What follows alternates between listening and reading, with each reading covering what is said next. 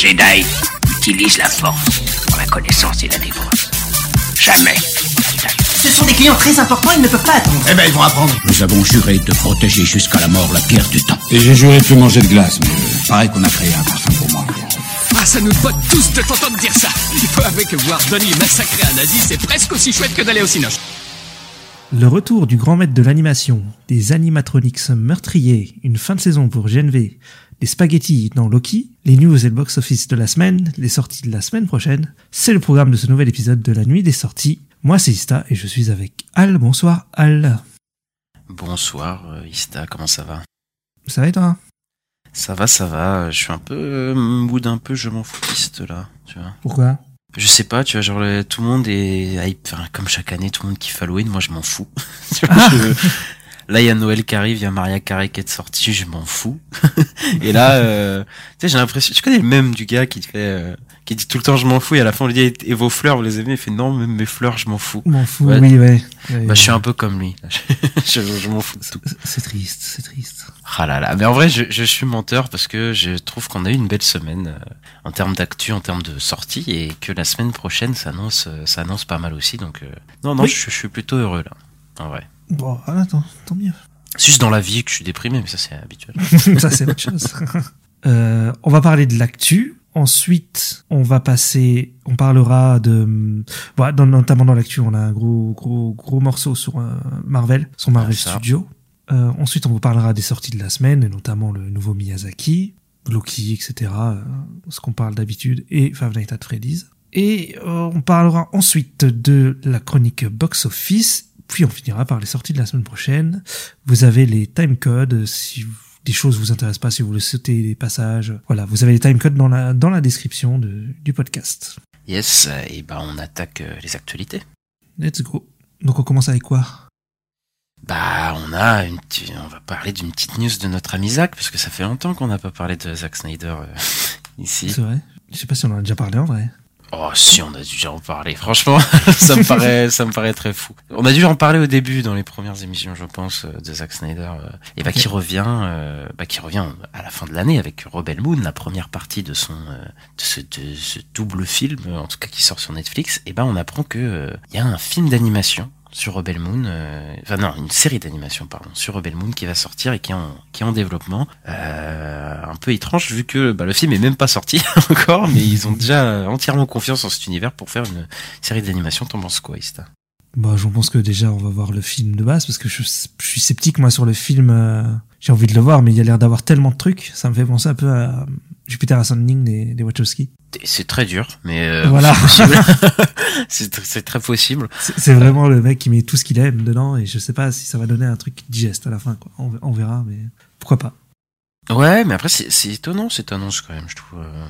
Genre ça a même pas fait qu'un carton. Enfin, Oui, on sait même pas si ça a marché, quoi. Ouais, c'est vrai. ouais. qu'ils ont déjà prévu ça. euh, bon, après, il faudra voir laquelle boîte euh, de prod le fait. Là, si c'est euh, bon une, une boîte pas très euh, performante ou quoi. Ou coréenne, euh, ouais, ouais. voilà, comme Netflix aime bien les- sortir des, des séries d'animation avec euh, des boîtes pas très voilà, qui pas, Pas très, beaucoup de on va renommée, dire. voilà, qui sont pas très Ouais. chères aussi. Euh, ça peut être après dans un truc de SF dans en série d'animation, euh, ça peut être un- si c'est bien fait, ça peut être un truc de fou. hein. Ah oui, oui, carrément. Ouais, ouais. Non, mais je suis. Bah, si j'aime bien le film, je la regarderai, je pense. Ouais, ouais, ouais, ouais, on verra bien euh, au moment de sa sortie. Parce qu'il y a quand même des bonnes séries d'animation sur Netflix, même si euh, on critique. Ouais. Il y a quand même euh, des trucs pas mal. Il y en a des chouettes là. Il y en a une qui s'appelle euh, Blue Eye Samurai. Il paraît qu'elle est vraiment pas mal là, qui est sortie la semaine dernière. Ah ouais, j'ai vu vite fait des extraits. euh. Mais bon, après, Ouais. de toute façon, tout le monde a regardé euh, Arcane, euh, Oui, Cyberpunk, euh, la, série d'animation. Enfin, il y en a plein euh, qui sont vraiment pas mal, quoi. C'est vrai.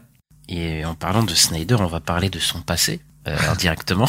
Oui, une- C'est pas vraiment, mais il a, euh, il a travaillé sur Superman, et oui, parce que euh, la fin est en vue pour Superman et Lois, la série CW, la dernière série CW de super-héros qui reste, euh, il me semble, Ouais.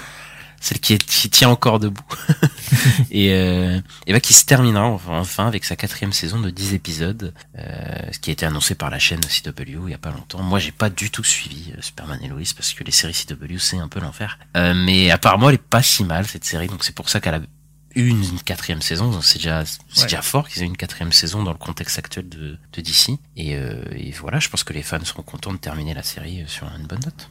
C'est ça. De toute façon, on s'en doutait déjà un peu parce qu'il y avait des, des réductions de budget, des réductions de scénaristes. Ça passait, je sais plus, de 7 à 4 scénaristes. Euh, il y a- ça, il y a moins d'épisodes, il y en a que 10 pour cette saison. Donc, euh, on se doutait un peu que ça allait vers la fin. Et bah, vu que le DCU arrive euh, en 2024 avec Creature Commando et tout ça, Waller et puis toutes les séries qui arrivent, euh, bon, c'est pas étonnant que ça s'arrête maintenant, quoi. Puis Oui. quatre saisons, c'est pas, pas, dégueu, pas dégueu, je trouve. Bah pour le coup, euh, oui. La- De toute façon, c'est la seule série qui a réussi à pas se faire annuler directement. Donc euh, c'est Ouais. que c'est qu'elle tenait bien et je crois qu'il y avait des bons retours à la fin de la saison 3. Je crois qu'il y avait Doomsday ou un truc comme ça euh, à la fin de la saison Oui. 3. Enfin, euh, Mm. En vrai, la série, je pense qu'elle est moins dégueu que les autres séries CW et qu'elle attire un peu les gens. Quoi. Ouais, j'avais commencé la saison 1, c'était pas dégueu. C'était c'était plutôt pas mal. C'était un peu plus adulte que les séries habituelles de la CW. Ça changeait un peu, quoi. C'était mieux que de Flash et Arrow, quoi. Oui, oui, complètement. C'est pas compliqué en même temps. Après, je vais pas mentir, il y a quelques saisons de Flash et Arrow que j'ai aimé à l'époque. Voilà. Bah, on a tous fait des erreurs, hein. moi aussi. hein, je regarde euh, Arrow et Flash. hein. Voilà. Alors, euh, on a on a appris qu'il y aurait une série en développement pour euh, Amazon euh, et MGM. Donc, c'est une série euh, Poltergeist, donc qui sera produite. La série sera produite par euh, la, la société de Steven Spielberg, donc euh, Amblin Entertainment. Euh, voilà, moi j'ai pas vu le film, donc euh, je sais pas. euh, Bah alors, euh, je, je n'ai pas vu le film, mais je sais que Steven Spielberg a produit le, bah, le premier film Poltergeist. Ouais, il y a même des rumeurs comme quoi ce serait peut-être lui qui l'aurait réalisé même et tout. C'est ça que le, le réalisateur dont j'ai oublié le nom, c'était un peu juste un... Pas un yes man, mais en gros, il était là pour euh, pour exécuter ce que Spielberg Mm. voulait. Quoi. Bon, après, c'est des rumeurs, voilà, voilà, j'ai pas vu le film, apparemment, c'est un, un peu un classique aussi de l'horreur quand même. Euh, encore une fois, une série sur Poltergeist, je sais pas ce qu'ils vont raconter sur, sur 10 épisodes. tu sais, parce que moi, c'est des trucs qui marchent, je trouve. euh, C'est comme... euh, bon, c'est pas comme Ouais, Halloween ou truc, c'est pas un slasher, mais je me dis qu'au bout d'un moment, je sais pas comment tu peux réussir à, à faire un truc qui te fasse peur pendant 10 épisodes d'affilée sur un concept comme ça, quoi. Ils arrivent avec Chucky, hein. Il y a trois saisons là. Après, je suis qui est-ce que ça fait vraiment peur? Enfin, c'est Ah, pas. je pense que c'est un peu drôle. Je pense c'est un peu drôle. Ouais, voilà, tu vois, c'est fun, je Ouais. trouve. euh, Chucky, Ouais. mais. Ouais, je sais pas. Après, si, je pense que tu peux faire au moins un truc sur une saison avec un fantôme, euh, oui, un gros fantôme oui, qui fait chier tout le monde. je sais pas, mais. C'est possible, tu vois. Moi, le seul truc de série d'horreur, euh, bah, en vrai, il y a The House of euh, The Hunting of Hill House, des trucs comme ça, mais c'est des trucs très précis qui parlent, tu sais, d'une famille ou d'un truc comme ça. Là, genre Poltergeist. euh, Bon, après, j'ai pas vu l'original, donc en vrai, je parle un peu dans le vent. Je, je me rends compte, mais mais en tout cas, ça me là tout de suite, ça me donne pas très envie. euh. Après, Amazon, MGM, je j'ai pas de, je, je ne saurais que pas dire si ça m'attire vraiment ou pas. Bah, Amazon Gmail, c'est Prime Vidéo, quoi, je pense. Oui, serait- oui. Ouais. Une série Prime Vidéo. Ouais, je sais pas trop non plus. En vrai, je, comme j'ai pas vu le film, je, je peux pas avoir de hype en me disant, ouais, c'est ça va être incroyable et tout, le film il est génial. Mais bon. Après, il y a la boîte de Spielberg dedans, ça. qui est impliquée, donc en vrai, ça, ça, ça fait, euh, ça rassure un peu, mais bon. Et pour rester dans l'horreur, on a la suite d'un film que je ne pensais pas qu'il allait arriver un jour, pour le coup. Il y a euh, It Follows 2, qui vont, euh, Ouais. qui sera appelé They Follow, pluriel cette fois, qui est en développement, et du coup, on a Maika Monroe, du coup, la protagoniste du premier film, qui reviendrait. Euh, moi, j'avais beaucoup aimé le premier It Follows, euh, Ouais, j'avais bien aimé aussi. hein, le- qui est sorti il y a, il y a 10 ans, presque maintenant, 10 ans l'année prochaine. C'était un petit choc euh, de festival et tout, il avait, il avait marqué les gens. Euh, J'attendais pas forcément un 2, je sais pas, c'est très étrange, mais après pourquoi pas, euh, je crois que c'est la même équipe qui revient, donc euh, Ouais, c'est le même réalisateur et tout. Donc oui, oui. Bah, s'ils ont une idée, euh, voilà. hein. Après, j'ai peur que ce soit aussi le mec qui a pas su faire d'autres, enfin, qui a pas pu se faire d'autres choses et du coup, il est cantonné à faire ça euh, et à Ah, oui. revenir avec ça, tu vois. Donc, faut faire attention. Mais après, dans l'esprit, je suis plutôt pour. euh, C'était une bonne proposition d'horreur euh, parce que moi, je, je trouve que les dix dernières années d'horreur sont plutôt pas mal, même s'il y a d'autres gens qui disent rien, hein, c'est un peu de la merde. Ils se reconnaîtront, hein. mais euh, c'est toujours mieux que dans les années 2000, tu vois.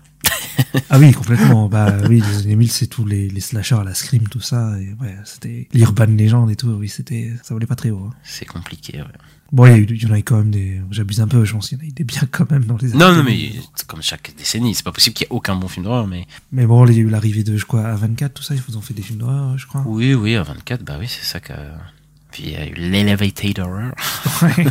Le fameux euh, qui arrivait euh, enfin il y a plein de cinéastes d'horreur qui ont émergé et qui ont proposé un peu autre chose euh.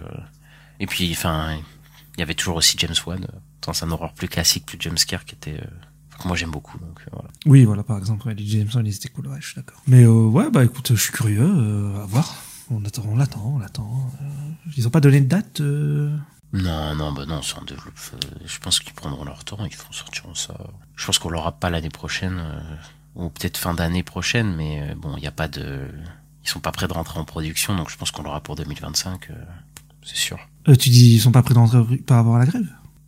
Euh, non, pas ça, mais genre si le Ah, film il est en développement, ok, on sait qu'elle revient, mais le tournage il sera sûrement l'année prochaine, donc euh, Ok.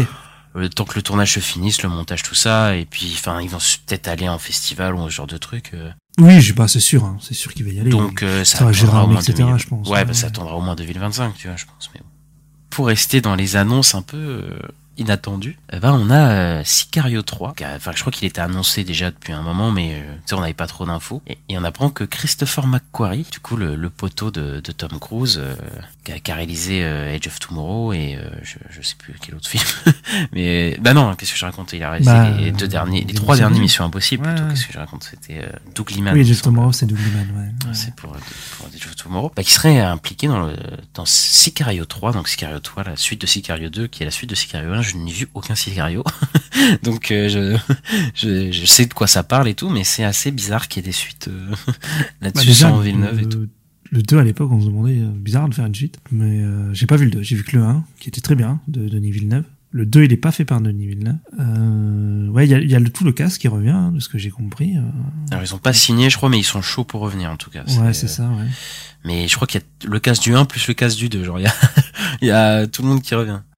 En fait, je crois que dans le 2, il y a déjà, euh, merde, comment il s'appelle, Del Toro qui revient. Benicio del Toro, ouais. Benicio Del Toro.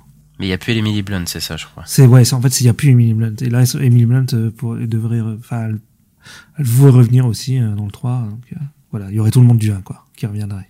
Ok, ok, bah pourquoi pas la, la franchise Ouais. Sicario qui, Ouais, très étrange. hein, très qui, qui arrive. Bah, c'est le seul film de Villeneuve que j'ai pas vu, Sicario, euh, pour le coup, donc euh, Ouais. je vais rattraper ça, je pense, à un moment, et je me ferai le 2, puis, euh, puis je verrai si ça vaut le coup. Ouais, bah, je vais me faire le 2 avant que le 3 sorte aussi, je pense. Et puis me refaire peut-être le 1, parce que je m'en souviens plus trop, mais je sais que j'avais aimé à l'époque. On va enchaîner sur plein de news de séries et de... En tout cas de dates plutôt de séries sur, euh, sur les séries HBO. Lista, je te laisse, je te laisse ouvrir. Ouais, en fait, il y a eu une, euh, un événement presse euh, où ils ont a montré un peu à la, bah, donc à la presse à tout ce qui va aller sortir prochainement sur euh, HBO Max, donc sur, enfin, sur Max et su- sur Max et sur HBO, voilà, donc sur la chaîne télé et sur la plateforme de streaming. Et donc, euh, bon, bah, par exemple, on a eu euh, des news par rapport à House of the Dragon sur la saison 2. Donc elle sortira en 2000, euh, l'été 2024. Et ils ont eu le droit à un premier trailer euh, là-bas. Euh, J'ai entendu aussi qu'il y aurait 8 épisodes. Alors il y en avait 10 dans la, dans la première. Donc voilà. Oui, oui, c'était, ils avaient annoncé ça il y a, il y a quelques mois, oui. Il y avait Ouais. moins d'épisodes que cette saison. C'était moins d'épisodes, moi ça me dérange pas, mais bon. Oui, bon non plus. Après, euh, Game of Thrones, c'était un peu le syndrome de... c'était un peu synonyme de, de, de, de- du déclin de Game of Thrones quand ils ont commencé à raccourcir les épisodes, mais Ah oui, oui, oui, oui c'est vrai. quand on est passé à la 7, on avait 7 épisodes, et puis à la 8, on avait, on avait 6. bon. Bon, ça, ça veut rien dire, tu vois, c'est peut-être juste Non. pour cette saison, ils ont besoin de 8 épisodes, mais, mais voilà. Et moi, je suis hypé, hein, parce que moi, j'avais adoré la, la première saison de House of the Dragon, euh, donc euh, voilà, je, suis- je suis chaud pour... euh, Ouais, j'avais bien aimé aussi, je vais regarder hein, ça. De toute façon, ça va être un événement, je pense, quand ça va arriver. euh. Elle avait quand même pas mal euh, convaincu. euh. Mais elle avait raccroché les gens, quoi. Ouais, c'est ça. Dès que ça sortait sur Twitter, ça parlait des personnages et tout. T'avais des personnages en, en tendance et tout, tu sais. Ça avait, ça Je avait me, pas je mal me convaincu. souviens, il y avait les gens qui étaient. Je me souviens que c'était pas, il y avait pas trop de hype avant la série parce que je pense qu'il y avait plein de gens qui étaient déçus par la fin de Game of Thrones. Et euh, là, quand il y a les premiers épisodes, ils sont sortis, euh, ça a mis tout le monde d'accord. Tout le monde a fait, ok, on regardera, on sera là jusqu'au bout euh, pour regarder House of the Dragon parce que parce que je trouve que c'est une série super. hein, euh, Il y avait pas à dire. Ouais, clairement, c'est une, c'est une très bonne série. Et est-ce qu'on sait si euh, ce sera en phase de de euh, les anneaux de pouvoir encore une fois? Parce que je sais pas quand ça sort les anneaux de pouvoir. Ouais, ils ont pas annoncé de date pour euh, Rings of Power, mais en tout cas, on sait qu'elle est tournée la série, donc ça pourrait arriver assez vite. Hein. Bah ça, ça pourrait tourner, ça pourrait arriver en même temps dans l'été. Hein. Ce serait même drôle Ouais. qu'on ait encore le face à face. Ouais, en plus, ils se, ils se tapaient dedans euh, sur les réseaux et tout, les deux. euh, Ah ouais, assez- ouais, ouais. Ah, c'était drôle. C'était assez drôle à voir, ouais. C'était très très drôle. Et bah, écoute, on, on- on verra tout ça. Il y a un spin-off d'ailleurs qui a été annoncé aussi euh, pendant cette conférence. Euh, non, il avait déjà été annoncé. Il avait déjà été annoncé. euh, Enfin, on a des infos euh, sur ce spin-off plutôt. Voilà, on a des infos sur le spin-off. Donc c'est euh, Tales of Dunking Egg. C'est, euh, je crois que c'est les, les aventures du chevalier errant français. Et euh, enfin le nom, le nom des bouquins. Et donc euh, il commence le tournage donc euh, au printemps, printemps de l'année prochaine, printemps 2024. Donc euh, je pense que ça va arriver en 2025. Et ils vont peut-être faire tourner, tu sais, entre House of Dragon et tu sais qu'il y a une série Game of Thrones par an, quoi. Vois, Ouais. faire ça. Ouais, ouais, ils vont sûrement faire ça. Après, apparemment, c'est assez spécial les bouquins parce que c'est genre une, une aventure. Enfin, sais, c'est plusieurs aventures, je crois, non? C'est pas ça? Je crois qu'il y a trois nouvelles dans un bouquin, un truc comme ça. Oui, c'est ça, ouais. Donc, Ouais. euh, après, je pense que voilà, ils peuvent euh, étendre l'histoire, rajouter des trucs, euh, enfin, comme ils ont déjà fait avec euh, Game of Thrones House of Dragon. Donc, euh, donc on verra. Mais, mais ça, ça promet d'être un peu plus particulier. Ouais, ouais, ouais, clairement, euh, à voir, mais je sais pas, ouais, je sais, je sais pas comment ça- à quoi ça va ressembler. Ça va être différent, je pense, de ce qu'on a l'habitude de voir sur du Game of Thrones. Et d'ailleurs, euh, il me semble que le bouquin se passe euh, entre House of the Dragon et Game of Thrones. Je crois que ça se passe 90 Ouais. ans avant Game of Thrones. On avait regardé euh, Ouais, c'est ça. avant la série, enfin avant le début de la série, quoi. Donc euh, ensuite, ensuite, on a notre série préférée de l'année, The Last of Us, qui devrait commencer sa production début 2024. Donc, je pense que du coup, ce sera une sortie sûrement l'année d'après, en 2025. Sûrement janvier 2025, un truc comme ça. sais, comme on a eu cette année janvier, quoi. C'est ça. bah, après, c'était logique qu'ils allaient euh, capitaliser sur The Last of Us vu la réussite de la première saison. euh, Bah, qui a tout pété là au, euh, en termes d'audience et tout et, et ouais c'est plutôt une bonne série enfin moi j'ai quelques griefs mais euh, oui je, je comprends pourquoi les gens aiment bien ça va adapter euh, le deuxième jeu je pense euh, que je n'ai Ouais. pas fait mais Ouais, non, moi, le, le deuxième jeu, ma- je le préfère en un. Je, je, le 2, je l'adore. Pour moi, c'est un, c'est un vrai, c'est un chef-d'œuvre, quoi. Et j'ai assez hâte de voir euh, qu'est-ce qu'ils vont faire euh, en série, quoi. hum, tu penses qu'ils vont tout adapter d'un coup ou ils vont Non, je pense pas, parce que le jeu, il est assez long. Je vois au moins deux saisons. Minimum. Ouais. Ouais, ou ouais. alors ils tournent euh, 16 épisodes d'un coup tu vois ils font Ouais, après, après ils peuvent oui, faire ça, il est appelé partie A, partie A, partie B. ou- Ça, c'est déjà vu. Hein. oui oui bon va falloir que je fasse le jeu avant euh, avant qu'il ça sorte j'ai un délai Ouais, bah t'as un an. je pense que j'ai un peu plus d'un an là va falloir que je me dépêche merde C'est ça. Ensuite, eh ben, on a euh, la deux saisons 3, la saison 3 de, de White Lotus et la saison 3 d'Euphoria, qui, euh, qui sont, euh, qui commenceront en 2025, du coup. Bah, c'est les deux séries, deux grosses séries phares de HBO, parce que Euphoria, je crois que ça, niveau terme d'audience, ça, ça pète tout, et White Lotus, ça avait pas mal de prix. Et euh, Euphoria, ça fait un moment qu'on attend euh, la, la, la troisième et dernière saison, normalement, euh, parce que la dernière, elle est sortie il y a plus d'un an, hein, euh, la dernière Oui, saison, je hein. crois. Elle est sortie il y a un an, un an et demi même, hein, je pense même. Euh, donc là, on l'aura dans, dans un an et demi encore, donc ça fait assez, assez C'était repoussé à cause, de- à cause des grèves, quoi. Oui, de grève, et puis, euh, enfin, les acteurs étaient pas disponibles aussi avant. Euh, Ouais, ouais. euh, Sam Levinson, il faisait autre Mais chose. il me semble que c'était censé sortir en 2024 à la base. Oui, oui, oui, c'est ça. An. C'est ça, c'est ça. Mais, mais bon, moi j'aime bien Euphoria. Voilà, je trouve que c'est une bonne série. euh, même si, Ouais. euh, bon, je sais qu'il y a, ça, ça euh, diverge un peu les opinions dessus, mais je trouve que c'est une, une série qui est très, très magnifique déjà euh, visuellement, et je trouve qu'il y a des super idées de mise en scène. Après, oui, il y a sûrement des problèmes un peu euh, au niveau des personnages et tout, mais, mais voilà quoi. Je, je, je J'ai conseille l'impression que c'est plus la. Ouais, j'ai l'impression que c'est plus la saison 2 qui a fait un peu. Elle a peu moins aimée, oui, euh, pour le coup, mais euh, moi je l'ai bien aimée aussi. Je, je comprends pourquoi elle, elle est un peu divisée, parce qu'il y a des personnages qui sont un peu délaissés, et d'autres qui prennent un peu l'ascendant, voilà. Ouais. Et au moins la série, elle prend une sorte d'envol que j'aime bien, et voilà. Et D'accord. Lotus, je n'ai jamais regardé. J'ai pas regardé non plus. J'ai vu que l'actri- l'actrice, elle, elle a gagné plein de prix dans toutes les récompenses, là, genre les Emmy Awards et tout. Jennifer Coolidge, je crois, ça. Oui, oui, oui. Qui, euh, elle parle très bizarrement, euh, avec une voix euh, très spéciale. Ouais, ouais, peut-être un jour je, je m'atterai cette série. Ensuite, on a eu des nouvelles sur le sur le, le- la série préquelle. Donc il y a une série préquelle à, à- au film Ça, Ça partie 1, partie 2. Euh, donc ça, la série elle s'appelle Welcome to Derry et ça sortira en 2025.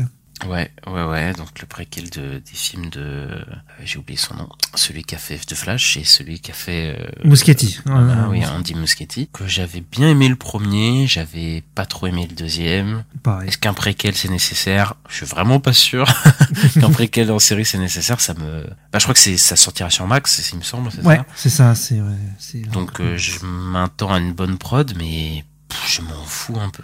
Je t'avoue, c'est pas du tout. Ça m'intéresse pas du tout pour le coup. Ouais, euh, bah moi, ça, ça m'intéresse s'il y a des monstres. S'il y a des monstres, je suis content, donc je regarde. Bah, après, ça va être euh, ça, quoi. enfin, tu, tu connais déjà. Après, je pense que ça va être dans la même veine que les films. Oui. Euh, mais est-ce qu'on a besoin d'un préquel? Enfin, je sais pas ce que ça va raconter. Surtout que bizarre, mais ouais. Sa partie 1, c'est avec les enfants, sa partie 2, c'est avec les adultes euh, qui vivent avec le trauma et tout. Enfin, qu'est-ce qu'ils vont raconter de plus Euh, Je sais pas. On va, nous- on va Faut nous remettre des dans- enfants. Ouais, faut voir le temps dans lequel ça se déroule, parce que je crois que la bestiole. Ah oui. longtemps. Oui. Oui, c'est vrai que ça peut se passer au genre de, des, des dizaines, une dizaine d'années avant. C'est euh, Ouais, voilà, bien sûr. parce qu'on a des photos, il me semble, de dans dans les films où on voit euh, euh, ça, mais dans des photos de très vieux de de la ville de Derry. tu sais. Genre euh, Ah, d'accord, ok. des photos en noir et blanc. Je me souviens, j'avais vu ça euh, dans un truc. Il fait ah oui, il y a tout un passif et donc ils vont peut-être exploiter ça le bah, le, moment peut-être où ça arrive en fait, euh, tout simplement. Je pense, hein, ça va être ça, ouais. Je Ça- dis ça, mais en fait c'est Pennywise, euh, mais je sais pas pourquoi j'appelle ça. Oui, Pennywise, oui. oui. Qui ça. arrive. euh, Donc c'est moyen qu'ils s'exploitent ça, mais ça me hype pas tant que ça non plus. Moi, voir, j'attends les trailers, quoi. On regardera les trailers et puis on verra, quoi. Ça, oui, ça me hype pas non plus. Je suis pas en mode, incroyable et tout, mais bon. Je suis, je suis, je suis toujours curieux, moi. Donc, euh, Bon après voilà, si dès qu'il y aura des noms à la prod et, et euh, de, enfin des trailers et tout, peut-être ça me donnera envie. Mais ouais, c'est ça aussi. et c'est quoi la dernière news euh, qu'on a pour euh, cet Ouais. événement? Et ben, la dernière news, c'est par rapport à Dune, parce qu'il y a une série Dune euh, qui devait arriver qui s'appelait Dune The Sisterhood, et elle a été renommée en Dune Prophétie. Et elle devrait sortir donc l'année prochaine, à l'automne 2024. Euh, et donc en fait, on sait le quand ça se passe, ça se déroule 10 000 ans avant les événements du, premier film de Denis Villeneuve. Ouais, bah écoute, moi j'ai bien envie de la voir cette série, elle me donne envie. Après elle a été repoussée, il y avait des, des problèmes de prod aussi, il me semble. Oui, oui. Euh, mais euh, moi, j'ai je suis toujours intéressé à par la voir. euh, et pour le coup, s'il y a une, enfin, on est chez HBO. euh, je pense que s'il y a de la prod, au moins une série d'ASF bien, bien emballée, euh, je suis pour. Hein, J'achète. Bah, c'est vrai qu'on n'en a pas 5000. Les, les séries d'SF, c'est, c'est, du, c'est compliqué à faire parce que ça coûte des sous. Enfin, je Et- crois qu'il y en a plein sur des chaînes euh, sci-fi, tu sais, des trucs comme ça. Il y en avait pas mal, tu vois. Oui, à l'époque, ouais. Mais c'était pas des gros budgets. Enfin, c'était, des- c'est des trucs, euh, voilà, quoi. Mais j'ai l'impression qu'en ce moment, il n'y en a plus, il y en a plus beaucoup, quoi. Oui. Euh, le côté un peu space opéra avec des vaisseaux, tout ça, quoi. Et, ouais, non, bah, ouais, je- ouais, moi, je suis chaud aussi, hein. Je suis très très chaud. En attendant le film d'ailleurs aussi, euh, qui sort début d'année prochaine, s'il n'est pas encore repoussé. Est Ouais, donc normalement, repoussé. on aurait deux programmes d'une euh, la sem- la- l'année prochaine, quoi, en 2024. euh, Ouais. double 12 de Dune pour les fans. euh, voilà. D'une de 2 de 3, voilà. Et oui, j'ai fait la blague, oui. mais- Euh, on passe au gros gros morceau là, au Disney Marvel. Ouais, bah d'abord on va parler juste de Disney avant de parler de Marvel. Ouais, donc en fait euh, Disney ils avaient une série en cours sur euh, le Captain Nemo. Euh, donc la série elle s'appelait Nautilus et euh, en fait AMC a racheté les droits de la série donc ils l'ont ils l'ont vendu quoi et donc euh, bah voilà ils ont les ils ont racheté la série elle sortira en 2024 Ouais, bah je vais en parler à Ista euh, juste avant, je m'en fous. enfin, je connais pas euh, les, les 20 milieux sous les mers, j'ai jamais regardé. Ma seule relation avec le Captain Nemo, c'est dans la Ligue des Gentlemen Extraordinaires et c'était pas extraordinaire, donc euh, je- alors 20 milieux sous les mers c'est un livre de Jules Verne à la base voilà. oui, oui, c'est c'est ça. Mais, mais il me semble que il y a- tu m'avais dit qu'il y avait l'adaptation. euh, ouais de mais il y en a plein je crois mais il y a eu une, Oui. une adaptation Disney ouais en 1950 En tout cas, ils ont les droits euh, sur le, le bouquin depuis euh, depuis un moment, quoi. Ils ont l'air de les avoir vendus Enfin, en tout cas, les droits de la série, pas peut-être pas les Oui. droits du bouquin. Mais c'est vrai que c'est étonnant parce que c'est un truc, tu pourrais faire un truc d'aventure et tout avec ça, et ils ont jamais plus rien fait depuis les années 50, quoi. Donc ouais, je sais pas, c'est un peu étonnant. Après, peut-être euh, ça marche pas trop. Après, je sais pas. Tu vois, ils auraient ils, ils ont ils auraient pu faire un truc d'animation dessus. Ouais. Donc, Ouais, bah oui. Bah Atlantide, c'est, un peu dans cette veine, tu vois. Oui, c'est vrai que techniquement il y a eu un peu de ça, mais mais tu sais en live, je pense qu'ils avaient peur aussi parce que bah les Disney live action, il y a une longue histoire de de non réussite euh, vis-à-vis de ça, Ouais. tu vois. Mm. Donc euh, je pense qu'il y aurait que eu en animation et, et je crois pas qu'il y ait de princesse Disney, donc euh, ça m'intéresse pas. Ouais, mais je crois qu'à un moment, à l'époque des Pirates des Caraïbes et tout, ils voulaient faire un truc, mais. euh, C'est vrai qu'ils auraient pu à ce moment-là. Un spin-off de Pirates des Caraïbes, tu relis ça avec le Captain Nemo, voilà. tu fais. un- Ouais, non, je, je crois pas que ça marche. Je, je crois pas que ça marche. Et sinon, pour continuer sur, euh, chez Disney, donc la Walt Disney Company, elle va racheter euh, les 33% 25% restants de la participation de Comcast, donc Comcast c'est Universal, hein, dans dans Hulu pour euh, environ 9 milliards de dollars, c'est 8,61 je crois. Euh, donc en fait Disney ils vont devenir propriétaires à 100% de Hulu et vont sûrement finir par le fusionner avec Disney Plus aux États-Unis. Nous c'est un peu déjà le cas avec Star qui est un peu le, le côté Hulu Oui. de Disney Plus quoi. C'est ça. Est-ce qu'ils vont changer le nom? Est-ce qu'ils vont garder, tu sais, ils ont Disney Plus et Hulu. Est-ce qu'ils vont garder juste Hulu? C'est comme HBO Max. euh, Quand ils- HBO et Max, ils ont gardé Max. Tu vois, je me dis. Non, bah, ils vont garder plutôt le nom Disney. Bah, je pense, oui, mais. Mais bon, bah, Warner, ils sont pas très intelligents, eux, tu vois. Warner, ouais, Ils ont gardé Max parce que, parce qu'évidemment, HBO, c'est pas très une marque très, voilà, ça fait pas vendre. Ça, c'est vraiment, c'est fou, cette histoire. C'est, c'est débile. hein, ouais.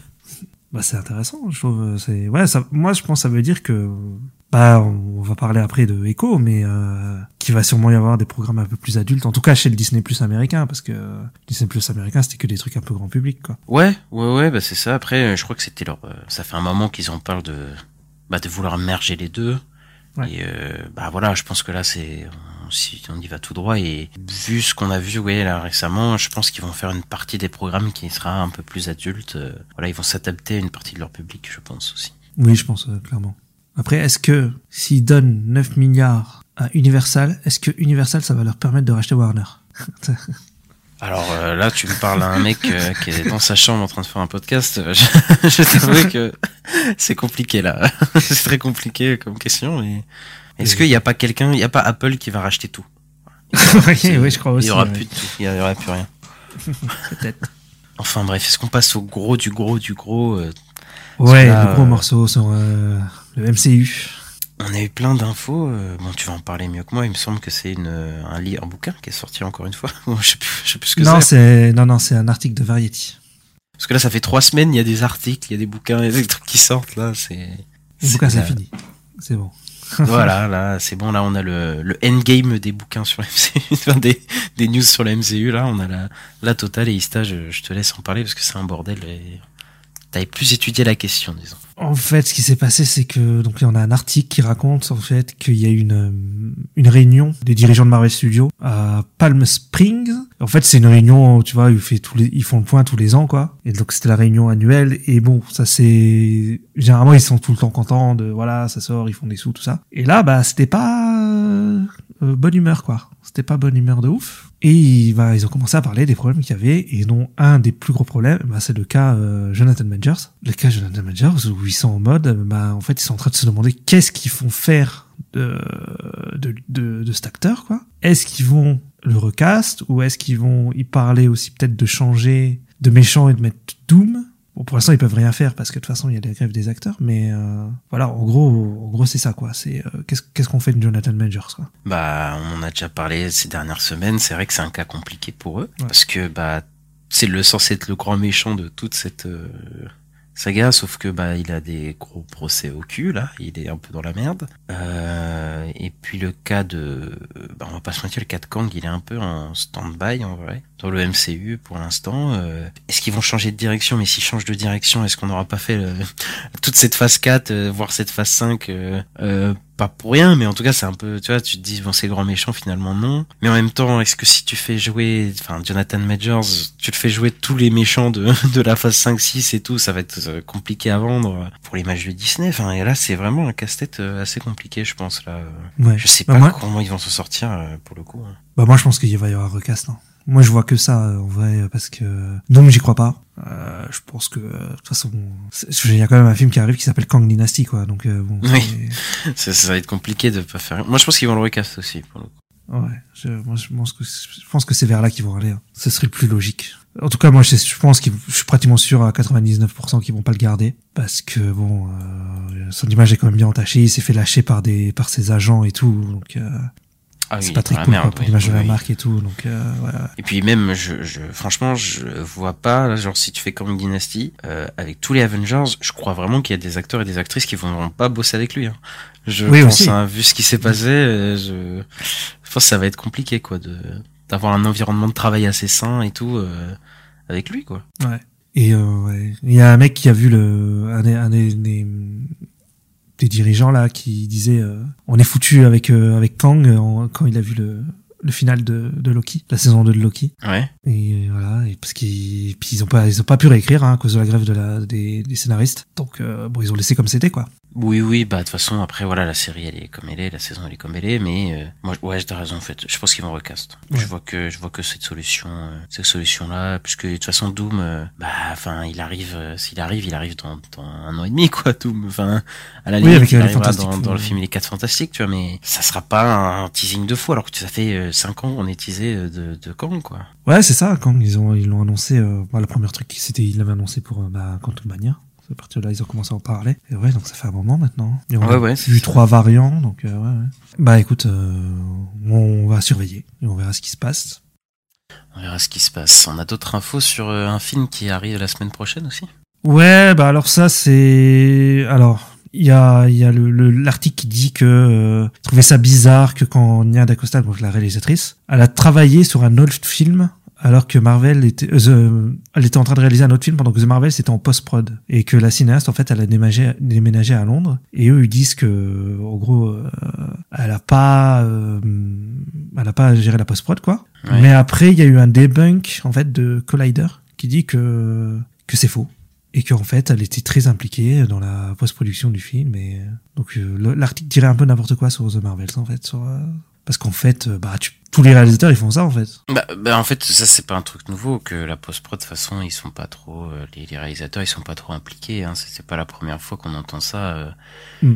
Euh, après je, je trouve pas que c'est vraiment un debunk parce que en vrai euh, les dernières déclarations qu'elle dit d'Acosta a dit que c'est que c'est pas son film donc enfin en fait je pense que oui il y a ça aussi oui Juste qu'elle savait dans quoi elle s'embarquait, hein. euh, je pense Ouais. qu'il y a d'Acosta. Comme Sam Raimi l'avait dit, il savait dans quoi il s'embarquait quand il a fait euh, Doctor Strange 2. Je pense que oui, ils sont pas très impliqués dans la post-production, mais euh, je pense pas qu'elle était... tr- Enfin, si, je pense qu'elle est plus impliquée au moment de la prod, mais je, je pense que voilà, c'est des films de producteurs, euh, elle le Oui, sait, et voilà quoi. Je... C'est comme ça qui marche Marvel. Moi, je, je trouve que c'est un peu... Voilà, c'est pas bien du tout ce- ce- cette méthode, mais ça me surprend pas. Enfin, cette news me surprend pas du tout, quoi. oui oui non mais Après, pour le coup, il y en qu'elle aille faire un autre film pendant la production du film, c'est fou. c'est, c'est fou. Mais, mais, Bah, il y en a, ils disaient pendant Avengers, euh, Joss Whedon, la presse, il... enfin, Joss Whedon disait pareil pendant le premier Avengers. Et la presse, il, il, présentait ça comme un truc incroyable, genre euh, c'était un flex de ouf et tout. Et là, tu vois, ils sont en mode ouais, euh, c'est pas bien et tout. Donc, bon. ouais, ok, je, je- enfin, j'ai, pas lu ça sur Avengers, mais euh, ouais, non, moi je trouve que c'est, c'est très. euh, Bah, Chloé Zhao, elle fait pareil avec Nomadland, par exemple aussi. Oui, oui, bah, ça, Eternals. ça, ça, ça, ça, je m'en souviens, ouais, dans les dernières productions, mais à l'époque, je me souviens pas qu'il ait parlé autant de, ouvertement des productions, euh, de comment ça se passait, quoi. Ensuite, on a un petit paragraphe sur euh, Blade. Ah, ma saga préférée. moi, je veux qu'on parle de Blade tout le temps, moi.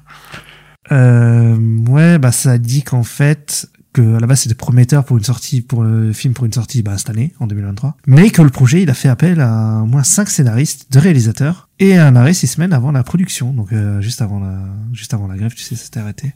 Et bah ouais, c'est encore, euh, bah ça c'est des infos qu'on a en plus de ce qui s'était passé avant. Ouais. Euh, bah après, oui, Titan Person Blade, c'est, euh, bah c'est un enfer de production depuis 4 ans maintenant.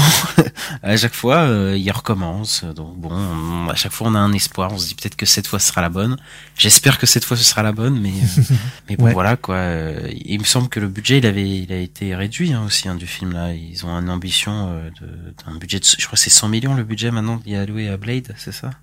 Ouais, c'est ça. Ils disent qu'en fait, euh, Feige, il a repris un peu le truc en main parce qu'il s'en occupait pas trop de ce que j'ai compris. Et euh, qu'il a embauché Michael Green, donc euh, qui a qui a été nommé aux Oscars pa- pour le film Logan Hmm. pour écrire un scénario, quoi. Et donc oui, euh, le film, euh, donc maintenant il est prévu pour 2025. Il aurait un budget inférieur à 100 millions de dollars, Euh, ce qui est très euh, étonnant généralement pour les films euh, bah, MCU, qui je crois qu'il y en a pas en dessous de 150 millions hein, chez, chez, chez Marvel Studios. Oh, bah, pas, pas depuis pas depuis 5-6 ans en tout cas. Enfin, je m'en souviens pas. Ah, parce que je crois que Iron Man c'est 150 millions, tu vois, le premier. Ouais, ouais, je crois que ça n'est jamais arrivé euh, dans un film du MCU. Mais- mais Bah, même dans les séries d'ailleurs. Ouais. Mais je pense que euh, ils vont peut-être faire un film rated R. C'est pour ça qu'il coûterait pas cher, tu sais. Pour peut-être euh, plus le rentabiliser. euh, comme c'est à risque, quoi, de faire un film rated R. Je pense que ça va aller vers là. Si les Red Tedder, euh, c'était déjà arrivé sur Logan, que comme Ouais. il était Red Tedder, ils avaient eu moins d'argent qui était alloué Bah, parce ça. qu'il voulait moins de risques. Donc c'est possible que ce soit pour ça. Après, il y avait aussi cette idée, euh, peut-être changement de direction de Marvel qui voulait produire des films moins chers Ouais. euh, aussi, quoi, pour, euh, bah, pour avoir moins de pertes. Et donc c'est peut-être aussi dans cette logique-là, euh, pour le coup. Peut-être aussi, mais 100 millions, ça me paraît vraiment pas beaucoup. Quoi. Ça, ça me paraît pas beaucoup du tout, mais en vrai, euh, de Creator 80 millions, je le rappelle. hein. Oui, c'est- oui, vrai. tu peux faire des trucs, euh, voilà, si ils prennent le temps, ils ont des idées, ils s'entourent de personnes compétentes, euh, je pense qu'ils peuvent faire un bon film à 100 millions. En plus, Blade, bon voilà, je pense pas que c'est le perso qui nécessite le plus d'effets spéciaux non plus, tu vois. Ouais, pas, ouais, euh, ouais, clairement, c'est vrai. Ouais. Donc euh, voilà, ils peuvent faire un truc, bah, comme les Blade qu'il y avait eu, euh, les trois, la trilogie Blade, en fait, euh, qu'il y avait eu dans, de, fin 90, début 2000, en fait. Oui, c'était pas des films très chers, oui, oui, oui c'est vrai. Pas non plus 150 millions, donc, euh, donc on verra, quoi.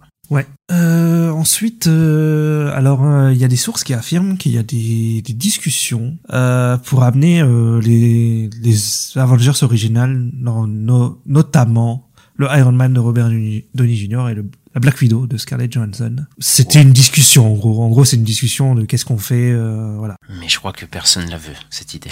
Honnêtement, Personne je... ne veut et même pour eux, en fait, le problème c'est que Downey Downey Jr. il est un peu cher aussi. Euh, Déjà, il est cher et surtout, enfin, comme idée créative, je crois même que les fans du MCU, ils sont pas chauds pour ça. Genre, ça Oui, me paraîtrait euh, fou. euh, Enfin, ça me paraît pas être une bonne idée. Enfin, c'est bon, ils ont tourné la page sur ça, faut aller de l'avant, faut à proposer autre chose. Euh, là, ça serait la facilité. Et je pense que voilà, sûrement les gens viennent. Si tu me dis ah putain, il y a Robert Downey Jr., je pense qu'il y a des gens qui viendraient, mais je pense qu'au final, les gens ils seraient déçus quand même parce que bah, il y avait une. Enfin, c'est quand même un des personnages qui a une des meilleures fins dans le MCU. euh, voilà quoi, laisse-le, laisse-le reposer en paix, le pauvre. Ouais, après tu peux prendre un, un Iron Man d'un autre univers. quoi. Bah ouais, mais je veux dire, enfin, en tout cas, reprendre le Robert Downey Jr., le, le- tu sais, genre Ah revenir dans le passé Terre, ou un truc euh, comme ça, tu vois. qu'on a suivi, quoi. Oui, oui. Et même reprendre l'acteur, je, pour moi, non. Tu vois, genre, l'acteur, il a fait son au revoir avec son personnage. euh, même, même en vrai, Captain America, Black Widow, ils ont tous fait leur au revoir. euh, ils ont tous, tous dit au revoir avec leur personnage, avec le, en tant qu'acteur et tout, quoi. Donc, euh, Ouais. je trouve que ce serait vraiment un retour en arrière de faire ça. Et je pense qu'ils le feront pas, même, au final, de toute façon. Je pense pas. C'était des, c'est plus des discussions sur qu'est-ce qu'on peut faire euh, si on est vu qu'on est un peu dans la merde, tout ça. Tu sais qu'il y a des, voilà, des, qu'ils ont des, bah, Quantum Mania, voilà, il a fait un flop au box office. euh, donc voilà quoi. Je pense qu'il y a eu des discussions un peu. en Des de crise, quoi. quoi. Ouais, c'est ça. Qu'il y a eu, il y a eu cette option posée sur la table, mais bon, c'est, ça m'étonnerait que ça arrive. C'est ça, c'est ça. Et je crois qu'on a une dernière info sur euh, une série qui a eu un trailer cette semaine, qui arrive, euh, bah, qui arrive euh, début d'année prochaine, 10 janvier, il me semble. Ouais, c'est ça. C'est ça. On- Echo, du coup, là, qui avait été introduit dans Hawkeye et qui euh, a sa propre série, du coup, qui est euh, TVMA, donc qui est euh, qui contient de la violence, du sang, et, etc. Quoi. Et on a vu la premier, le premier trailer. Et effectivement, il y a du sang. effectivement, ouais, ça- ça, on a été, tous été surpris, hein. On s'attendait pas à ça. hein. C'est ça, bah, c'est une série qui a l'air, j'aime pas dire ça, mais plus mature, plus violente, quoi, plus adulte en tout cas. Mais après, mais c'est mature euh, audience, quoi. Donc si tu peux le dire. Oui, mais je veux dire, c'est pas, un- pour moi, ça veut rien dire. Mature, Ouais, tu, peux, ouais. tu peux être un truc euh, Peggy 12, mais être mature, enfin, tu vois, genre c'est pas, euh, c'est parce que tu mets du sang et de- voilà que, oui. mature, voilà. Mais euh, il y a ce côté, enfin, ça rappelle en tout cas les euh, les séries Netflix de, de du MCU, quoi, enfin, de- Ah, bah, Daredevil, même Punisher, temps. hein. qui est dans le même Ouais, ton. Et d'ailleurs, il y a Winston Fisk, euh, le, le, le Kingpin, je sais plus son nom Ouais, en français. Kingpin, ouais, le, ou le Cade. Le Cade, voilà, euh, qui revient et qui a un- une grosse part euh, très importante dans la, dans la série. Toi, t'as hypé, toi, je crois. Ah bah là, en plus, le Cade, euh, comment il monte dans le trailer, c'est le Cade euh, qu'on a eu dans les, dans le Daredevil, quoi, de, de Netflix. Il est, tu sais, il est, même il est filmé en contre-plongée, en, mo- en mode ultra puissant et tout, euh, quand il, quand il fracasse le mec, là, au début, et ouais, euh, il fait flipper, quoi. Enfin, il a une, une vraie présence et tout, et euh, ouais, moi, ça me fait plaisir de le voir. Plus, bon, il y a, oui, il y a un petit passage de Daredevil de deux secondes dans le trailer, bon, voilà, je, c'est un de mes persos préférés, donc je suis content, donc, euh, voilà, quoi. Oui, le Batman de Wish, oui, on s'en souvient. oh, c'est pas- gentil. oui, c'est pas gentil, oui. euh, mais d'ailleurs, c'est c'est une, une série qui est sous le bannière d'une- d'un nouveau label euh, de chez Marvel, il me semble. Ouais, ouais. Donc en fait, ça sera sur le label Marvel Spotlight. Et donc, euh, alors je vais lire ce qu'il a dit euh, Brad Winderbaum, donc le, le responsable du streaming. Donc il a dit Marvel Spotlight nous offre une plateforme pour présenter à l'écran des histoires plus ancrées et axées sur les personnages, et dans le cas d'Echo, se concentrer sur les enjeux au niveau de la rue, sur une continuité plus large du MCU. Tout comme les fans de bande dessinée n'ont pas besoin de lire Avengers ou Fantastic Four pour profiter d'une bande dessinée Ghost Rider, euh, notre public n'a pas besoin d'avoir vu d'autres séries Marvel pour comprendre ce qui se passe dans l'histoire de Maya. Donc Maya, c'est Echo, c'est le personnage d'Echo. Ouais. Ouais, ouais, ouais. Bah écoute, on, on verra ce que ça va donner euh, sous ce nouveau label, toute ce, cette nouvelle direction. Ouais, moi je, je pense euh, il le dit pas vraiment, mais je pense moi que ça va être un truc pour euh, justement lancer des séries plus matures ou même des films, hein, euh, parce que là il parle pas de séries où c'est une manière pour tout quoi. Par exemple, pour parler de Blade, tu vois, ça m'étonne pas qu'ils disent Blade, Mm. Marvel Spotlight, comme il y a des rumeurs comme quoi ça dit que ça se passera en 1920, tu vois, Oui. ça m'étonnerait pas, tu vois. Oui, oui, bah c'est- oui, c'est grave possible que ce soit pour les contenus matures euh, et tout, mais bah écoute, pourquoi pas, qu'ils changent de direction, ça leur fera du bien, moi je trouve, euh, à, Marvel. Ouais, bah moi je Voilà. trouve ça plutôt cool. Je trouve que c'est une bonne nouvelle et euh, s'ils peuvent faire, euh, je, je pense qu'ils veulent peut-être essayer aussi peut-être d'aller aux Oscars, soit avec certains trucs, enfin aux Oscars, peut-être aux Emmy au moins, tu vois, avec les séries euh, qui ressemblent plus à des, des séries un peu câblées euh, que t'as sur le câble, tout ça. Oui, oui, des, des séries renommées, entre guillemets, quoi. Ouais, voilà. Je, je pense qu'il y a une, volonté d'aller vers là. Ouais, c'est c'est- c'est- c'est fort probable. Bon, bon, bon, bah, c'est fini ce gros dossier euh, actualité. euh, Yes. actualité, on va passer euh, bah, aux sorties de la semaine. Et on va commencer par le retour du roi, le retour du, du roi japonais, un de mes maîtres et un de nos maîtres à tous. Euh, on va parler du nouveau film de Hayao Miyazaki, Le garçon et le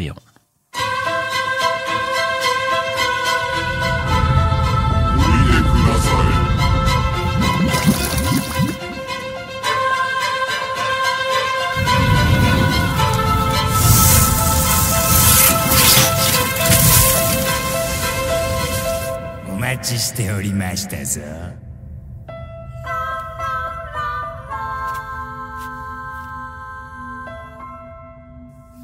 Après la disparition de sa mère dans un incendie, Maito, un jeune garçon de 11 ans, doit quitter Tokyo pour partir vivre à la campagne dans le village où elle a grandi. Il s'installe avec son père dans un vieux manoir situé sur un immense domaine où il rencontre un héron cendré qui devient petit à petit son guide et l'aide au fil de ses découvertes et questionnements à comprendre le monde qui l'entoure et percer les mystères de la vie. Et oui, c'est le retour de Miyazaki euh, après dix ans, après Le vent se lève, euh, du coup son dernier film, qui a annoncé sa retraite, qui est revenu, qui a réannoncé sa retraite, qui est re-revenu et qui a réannoncé sa retraite, mais là qui disent que non, en fait, il arrête d'annoncer sa retraite puisqu'il va, il a un autre projet dans la tête. Euh, bah, c'est l'adaptation d'un d'un bouquin, il me semble, euh, Le garçon et le héron, et c'est un film qui a eu une promo particulière au Japon parce qu'il a eu aucune promo. Il a eu une affiche, du coup, euh, juste le nom Miyazaki et, euh, et ça a été un carton parce que euh, parce que c'est Miyazaki, donc euh, et surtout au Japon, c'est culturellement c'est quand même un truc assez fort. Ouais. Et bah il a tout cartonné sans promo. Et oui, il y en a qui peuvent le faire. et bah Miyazaki au Japon, il le fait. Alors euh, moi Miyazaki, je l'aime beaucoup. voilà, c'est un de mes réalisateurs préférés. Je trouve je trouve qu'il fait il a fait aucun mauvais film en fait. Enfin même il a fait aucun film moyen. Tu vois, pour moi, il a fait que des bons Mhm. films. Euh, c'est, euh, il y a des films que je préfère, des films euh, que je trouve c'est des chefs-d'œuvre, des, des films un peu moins bons, mais il y a toujours, euh, enfin, c'est toujours hyper bien en fait. Enfin, je sais pas, je sais pas comment dire, mais tous ces personnages, euh, son univers, euh, l'anime, enfin, son animation. Ah, c'est toujours de qualité. hein, Enfin, c'est- quoi. Oui. C'est ça, c'est toujours, euh, vraiment, je trouve Mhm. c'est toujours son travail, euh, toujours impeccable. Et, euh, et toi, t'aimes bien Miyazaki, j'imagine. Ouais, j'aime bien. Ouais, c'est oui. Oui, oui. c'est quoi ton préféré Mon préféré de Miyazaki. Ouais, tes préférés. Je sais que moi j'avais beaucoup aimé Nausicaa euh, de la vallée du vent. Ouais. J'avais trouvé très très très, très cool. Ouais. Ouais, bon, moi, c'est Mononoke, Mononoke dans l'âme, euh, le meilleur film de tous les temps. Euh, et bah là, il revient avec un film un peu, un peu spécial. Tu, tu veux que je commence ou tu commences Ouais, non, commence, commence. Bah, c'est un film un peu spécial parce que bah déjà, il est un peu, il est découpé un peu en deux parties déjà. Euh, Mm. Le film, même s'il commence avec une scène euh, très très euh, forte, on va dire. euh, pendant 50 minutes à peu près, on va avoir un film assez réaliste, assez historique, un peu comme Le vent se lève, le dernier film où bah, on n'est pas encore dans le fantastique en fait pour le coup. Et la deuxième partie qui est vraiment une rentrée dans le fantastique, c'est vraiment bah, le voyage de Shiro quoi. C'est un enfant qui va plonger dans un monde fantastique. Et, euh, et bah du coup voilà on a les deux côtés de, de- du cinéma de Miyazaki qui se rencontrent. Parce que c'est c'est rare qu'il fasse ça d'ailleurs euh, parce qu'il fait une première partie qui est vraiment vraiment posée pour le coup. Euh, Ouais. et chez Miyazaki non, Miyazaki ça, ça n'existe pas. Chez Miyazaki euh, d'habitude il- soit t'es directement dans le monde, dans un monde fantastique, voilà, dans Nausicaa ou, ou de ce genre de trucs où, où tous les personnages, genre le château ambulant, tu personne est, est choqué de Oui. voir des magiciens ou des trucs comme ça. Voilà, c'est c'est le monde comme ça. Soit dans Shiro, bah au bout de 10 minutes, boum, elle se retrouve dans le monde fantastique. Tu vois. Là, on a vraiment, euh, on a un côté vraiment intimiste. On a peu de dialogue, surtout tout passe par l'image et euh, j'en parlerai un peu après. Mais oui, c'est moi cette première partie, je la trouve, euh, je la trouve incroyable. Par contre, la deuxième partie, elle est, euh, elle a un rythme un peu différent. Ça accélère, hein, mais c'est, c'est- je trouve qu'il y a quelques défauts de- dans cette deuxième partie. Mais on est dans quelque chose de radicalement différent. Alors, euh, première chose que je vais dire, Ouais. c'est peut-être le film d'animation le plus beau de l'année. voilà, euh, je le balance comme ça. Euh, je crois que ça a demandé 7 ans de préparation, ce film, euh, pour les équipes techniques. Je crois que c'est, c'est un des films qui avait réuni le plus d'artistes euh, de, d'animation là-bas. euh, enfin, en tout cas, ils ont bossé comme euh, comme jamais pendant 7 ans pour euh, bah, pour fournir euh, bah, une animation qui est folle. hein. Enfin, je veux dire sur les éléments, euh, les éléments naturels. Ouais, sur le genre, feu et tout. Ouais, ouais, bah le feu, l'eau, Mm. l'eau aussi, le, même, le vent, je pense. euh, au moment où il tire une flèche, je crois que Oui. l'animation elle est un peu en 3D et tu vois, enfin c'est c'est magnifique. Et sur le feu, mais le feu c'est un truc de malade. Enfin, juste l'intro du film, elle a un côté. Euh, euh, c'est- elle a un truc un peu abstrait, un peu expressionniste. Je, je sais pas comment dire, mais c'est c'est pas des choses qu'on a vues beaucoup chez Miyazaki. En tout cas, moi, de tête, j'ai pas un souvenir de. Ça va de très vite. Enfin, moi, j'ai pas souvenir de voir un perso courir aussi vite dans un film de Miyazaki. Je sais pas ça. Oui, Ça, Mais là, il- Ouais. C'est vrai qu'il a pas le côté euh, pas réaliste, je vais pas dire ça, mais euh, ouais, on- un, un truc hyper abstrait, tu vois, genre d'un coup ça déforme vraiment l'image, tu vois le oui, feu c'est qui, ça. est- Ouais, c'est les qui est hyper euh, spécial, quoi. Ouais, ouais, ouais. Et, euh, et c'est un film qui a une attention au détail dans les décors, c'est mais incroyable le que ce soit l'herbe, euh, toutes les couleurs, le ciel, enfin il y a vraiment, enfin tous les plans de ce film. Quand je dis que c'est le- un des films les plus beaux de l'année, c'est en termes de plans. Genre tu peux, franchement, je pense que tu peux faire pause euh, à n'importe quel moment. euh, T'as des plans magnifiques, la lumière elle est, incroyable, les couleurs aussi, et, et vraiment la composition des cadres elle est mais incroyable quoi. Il y a des moments surtout vers la fin où il y a de la lumière qui, enfin je vais pas spoiler, mais ils sont dans un lieu un peu spécial. Il y a de la lumière jaune qui rentre et c'est, enfin c'est un truc de fou quoi. Et euh, et puis encore une fois, bah la DA, la DA elle est super. Enfin les monstres euh, et surtout le héron. Mais le héron, il a des transformations et des trucs, enfin qui sont vraiment incroyables quoi. Pour le coup, euh, moi Mm. j'ai adoré visuellement ce personnage. Il y a aussi, euh, enfin des moments euh, vers la fin du film où, je, sais comment dire sans spoiler, il y a des bandelettes. Je sais pas si ça te, tu vois un moment où il y a des bandelettes autour du personnage. Ouais. Et il y a ce moment que ça rappelle un peu le moment du feu et il y a un- une animation hyper spéciale. Enfin, je trouve vraiment dans ce film, il est, il a, il a gardé tout ce qu'il faisait les, les films de Miyazaki, mais il- pour le coup, il a tenté aussi autre chose, tu vois, en termes d'animation et en, en termes de rythme. On en parlera après. Et, euh, et voilà, ouais, c'est un film qui, est, qui a une vraie progression dans, dans les mouvements de l'animation parce que bah on a un début vraiment posé. Et en fait, plus le film avance, et plus l'animation est plus qui bouge plus, quoi. J'allais dire plus vive, mais c'est peut-être pas le mot, tu vois. Et, et voilà, je, je, je- j'en parle, je continuerai de parler euh, après parce que j'ai plein de choses à dire. Mais euh, Ista, toi, qu'est-ce que tu as pensé de, bah déjà visuellement du film Je pense que t'es un peu d'accord avec moi. Mais... Oui, visuellement, bah, il y a, y a rien à dire, il y a rien à acheter, euh, c'est parfait et tout. Et, euh, je voulais dire, euh, quand tu disais, euh, ouais, il- bah, je voulais dire, en fait, il, il se modernise en vrai euh, sur les, les scènes dont on parlait, où euh, ça bouge très vite et tout. euh, il y a un Oui. côté plus moderne, quoi. Il y a un côté plus moderne. Et je suis d'accord avec toi sur la première partie du film que je trouve bien. J'étais bien dedans. Mais moi, j'ai un Ouais. problème avec la deuxième partie où j'ai complètement décroché, en fait. J'ai complètement décroché du film et j'étais plus dedans du tout. Malheureusement. Et je trouve que les personnages euh, sont pas, je sais pas, j'ai pas réussi à m'accrocher aux personnages. Donc, euh, bon, Bah, bah, là aussi, il est assez différent hein, des, des persos de, de Miyazaki, hein, le, le, le protagoniste euh, Maito. Ouais. Euh, c'est un mec qui est parce que les, les persos de, de, de, de Miyazaki sont souvent hyper positifs, euh, gentils. euh. Enfin voilà, tu vois, il y en a aucun qui est pas bon, tu vois, genre euh, Nou- bah, Oui, euh, vrai. Shiro, euh, ils sont tous enfin hyper attachants dès le début, c'est des enfants, ils sont mignons, ils sont gentils, voilà. Lui, il est très renfermé dès le début. Enfin voilà, il a vécu un traumatisme, voilà, c'est un film qui parle de traumatisme. Il est pas très positif, en tout cas du moins au début. Il est très renfermé, il aime pas sa nouvelle famille, entre guillemets, il a une relation qu'il aime bien son père, mais il est un peu renfermé. Et petit à petit, il va un peu s'ouvrir, il va un peu, voilà, mais c'est pas un personnage qui est euh, très abordable au début. Et je pense que ce film aussi, il est pas très abordable en fait. ouais, je pense aussi. Bah, j'ai un peu envie de le revoir parce que j'ai l'impression d'être passé à côté de quelque chose, tu vois. Et Bah, je le film est très dense. euh, ouais. Surtout dans la deuxième partie, il est très dense et cryptique en vrai. Genre même il y a Bah. des scènes, y a- enfin après on va pas se mentir parce que voilà il y a un tous les Ghibli, il y a des trucs que tu comprends pas. Je veux dire il y a des des, des choses. Ouais, mais t'as une logique Chihiro, quand même, là. Ouais, oui, oui. Que, que par exemple la première fois que tu regardes, Enfin, en fait, c'est comme tous les Miyazaki. Je veux dire, tu comprends toute l'intrigue. Je veux dire, du début à la fin, euh, je comprends le parcours du personnage de Meito. euh, Tu sais ce qui se passe. euh, Enfin voilà, j'ai pas spoilé, mais à la fin, voilà, il fait des choix et tout. Il, il y a une vraie conclusion. Tu comprends vraiment le parcours de ce personnage. Mais c'est juste qu'il y a des symbolismes, je pense, qu'on n'a pas. Euh, et je pense que c'est, bah déjà, il y a une barrière de culture. euh, Ouais, c'est ouais. tous les Ghibli où nous on n'a pas des trucs enfin dire, c'est il y a des monstres on n'a pas la signification euh, Bah, euh, nous, alors que eux, ils l'ont.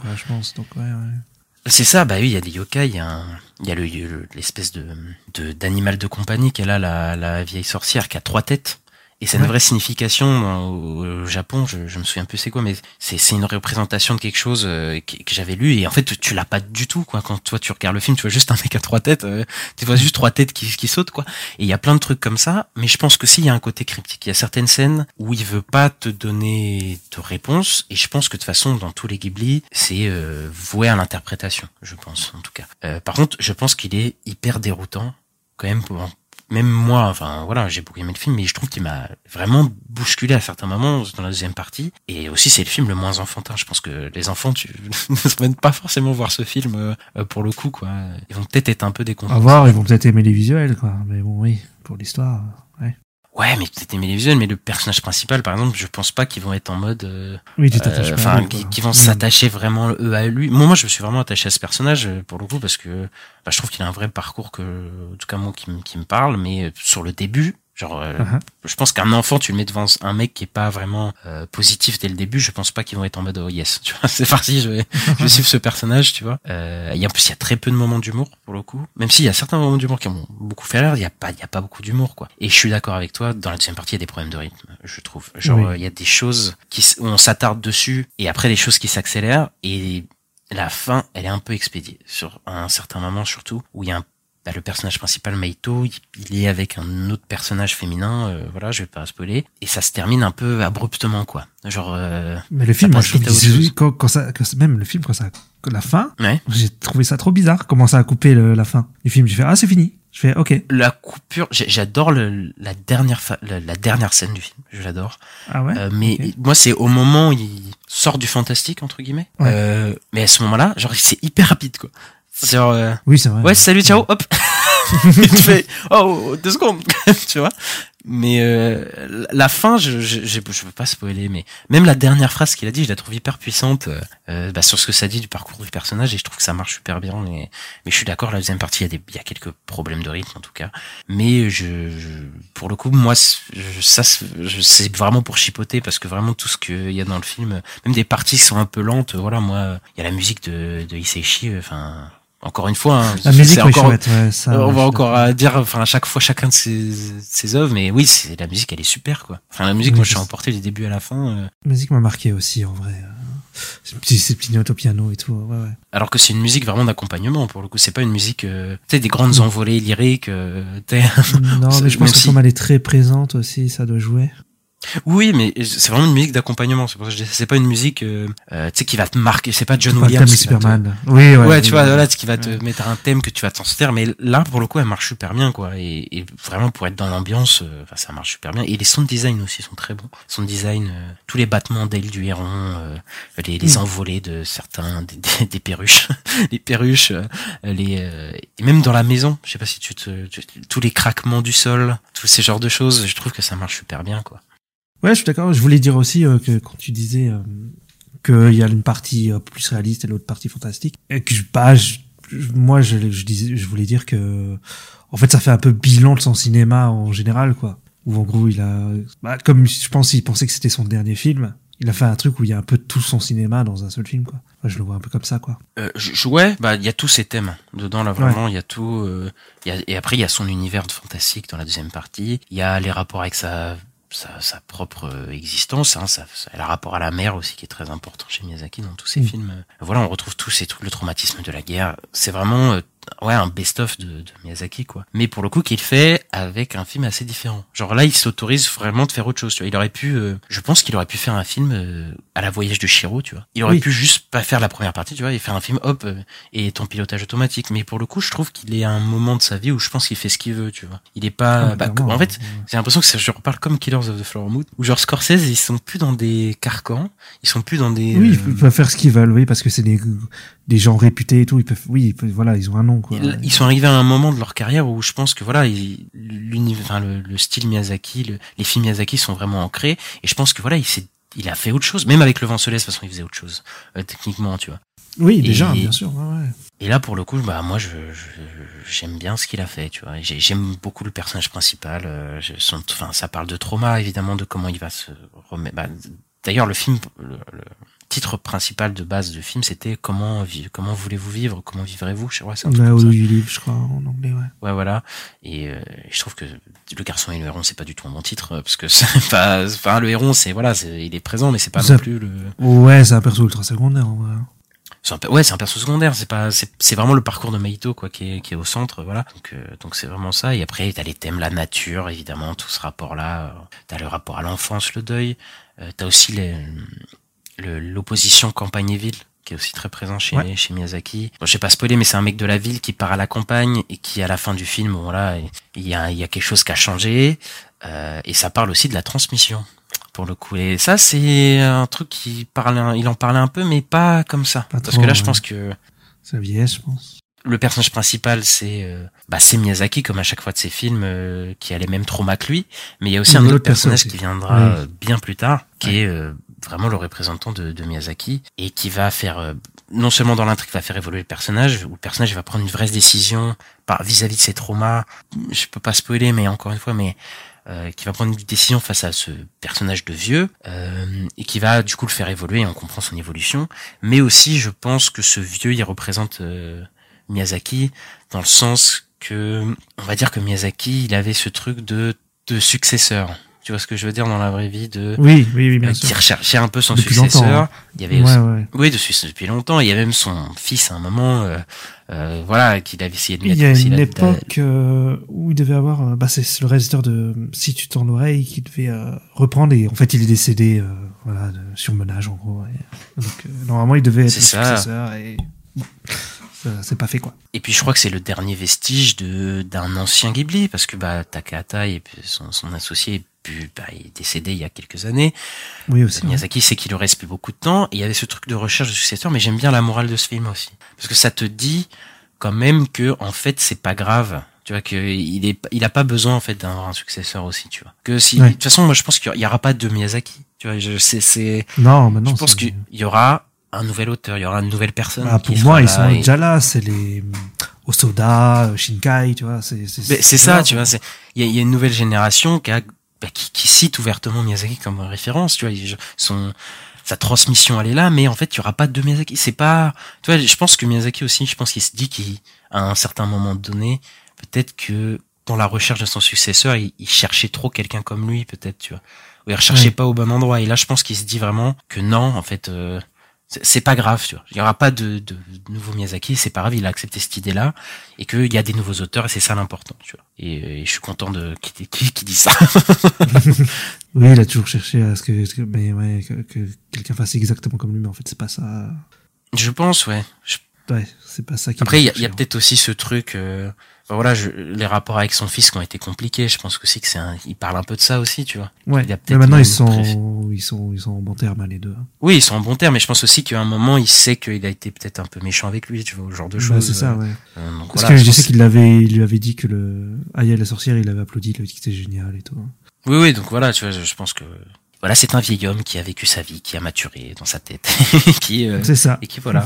et bah moi, je je- j'adore ce film. Je, je dirais pas que c'est euh, mon Miyazaki préféré, mais qu'est-ce que mon Miyazaki préféré? Il y en a 50 000 que j'adore. Euh, mais je pense pas que c'est euh, celui que j'aime le moins. Tu vois. Je pense qu'il est vraiment au milieu pour moi, le garçon. D'accord, ok. héron.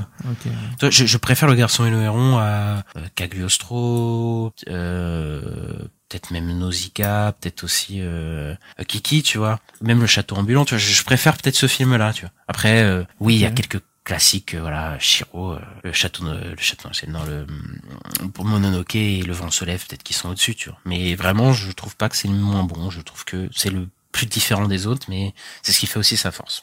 Ok. Bah ouais. Euh, moi je suis plus mitigé, mais euh, j'ai envie de le revoir quand même. Donc, euh, voilà. Allez le voir. Après, c'est voilà, c'est pas tous les jours qu'il y a un Miyazaki qui sort euh, au bah, ciné. Mais après, faut, je pense qu'il faut comprendre que c'est pas, euh, il va pas te prendre par la main comme un Chiro, tu vois, non plus le film. tu C'est ça. C'est, Mm. c'est- voilà, faut accepter ça, tu vois. Oui, Shiro, il a cartonné aussi pour ça, parce que c'est un peu grand public, en gros. hein. Oui, bah après, je, je pense que Chiro, c'est une des meilleures portes d'entrée dans son, dans son univers, euh, voilà. Ouais. Et ça marche super bien. Et bah voilà, moi je suis le fanboy, euh, Ista est l'homme mitigé, euh, voilà. je, je me vengerai tout à l'heure, vous inquiétez pas. Mec.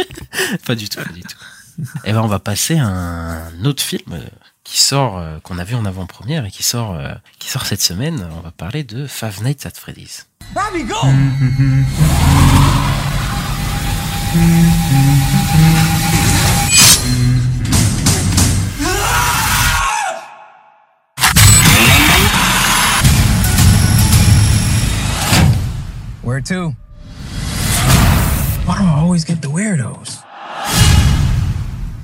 Alors le résumé de Five Nights at Freddy's, donc euh, on suit Mike, un jeune homme perturbé qui s'occupe de sa sœur Abby, âgée de 10 ans.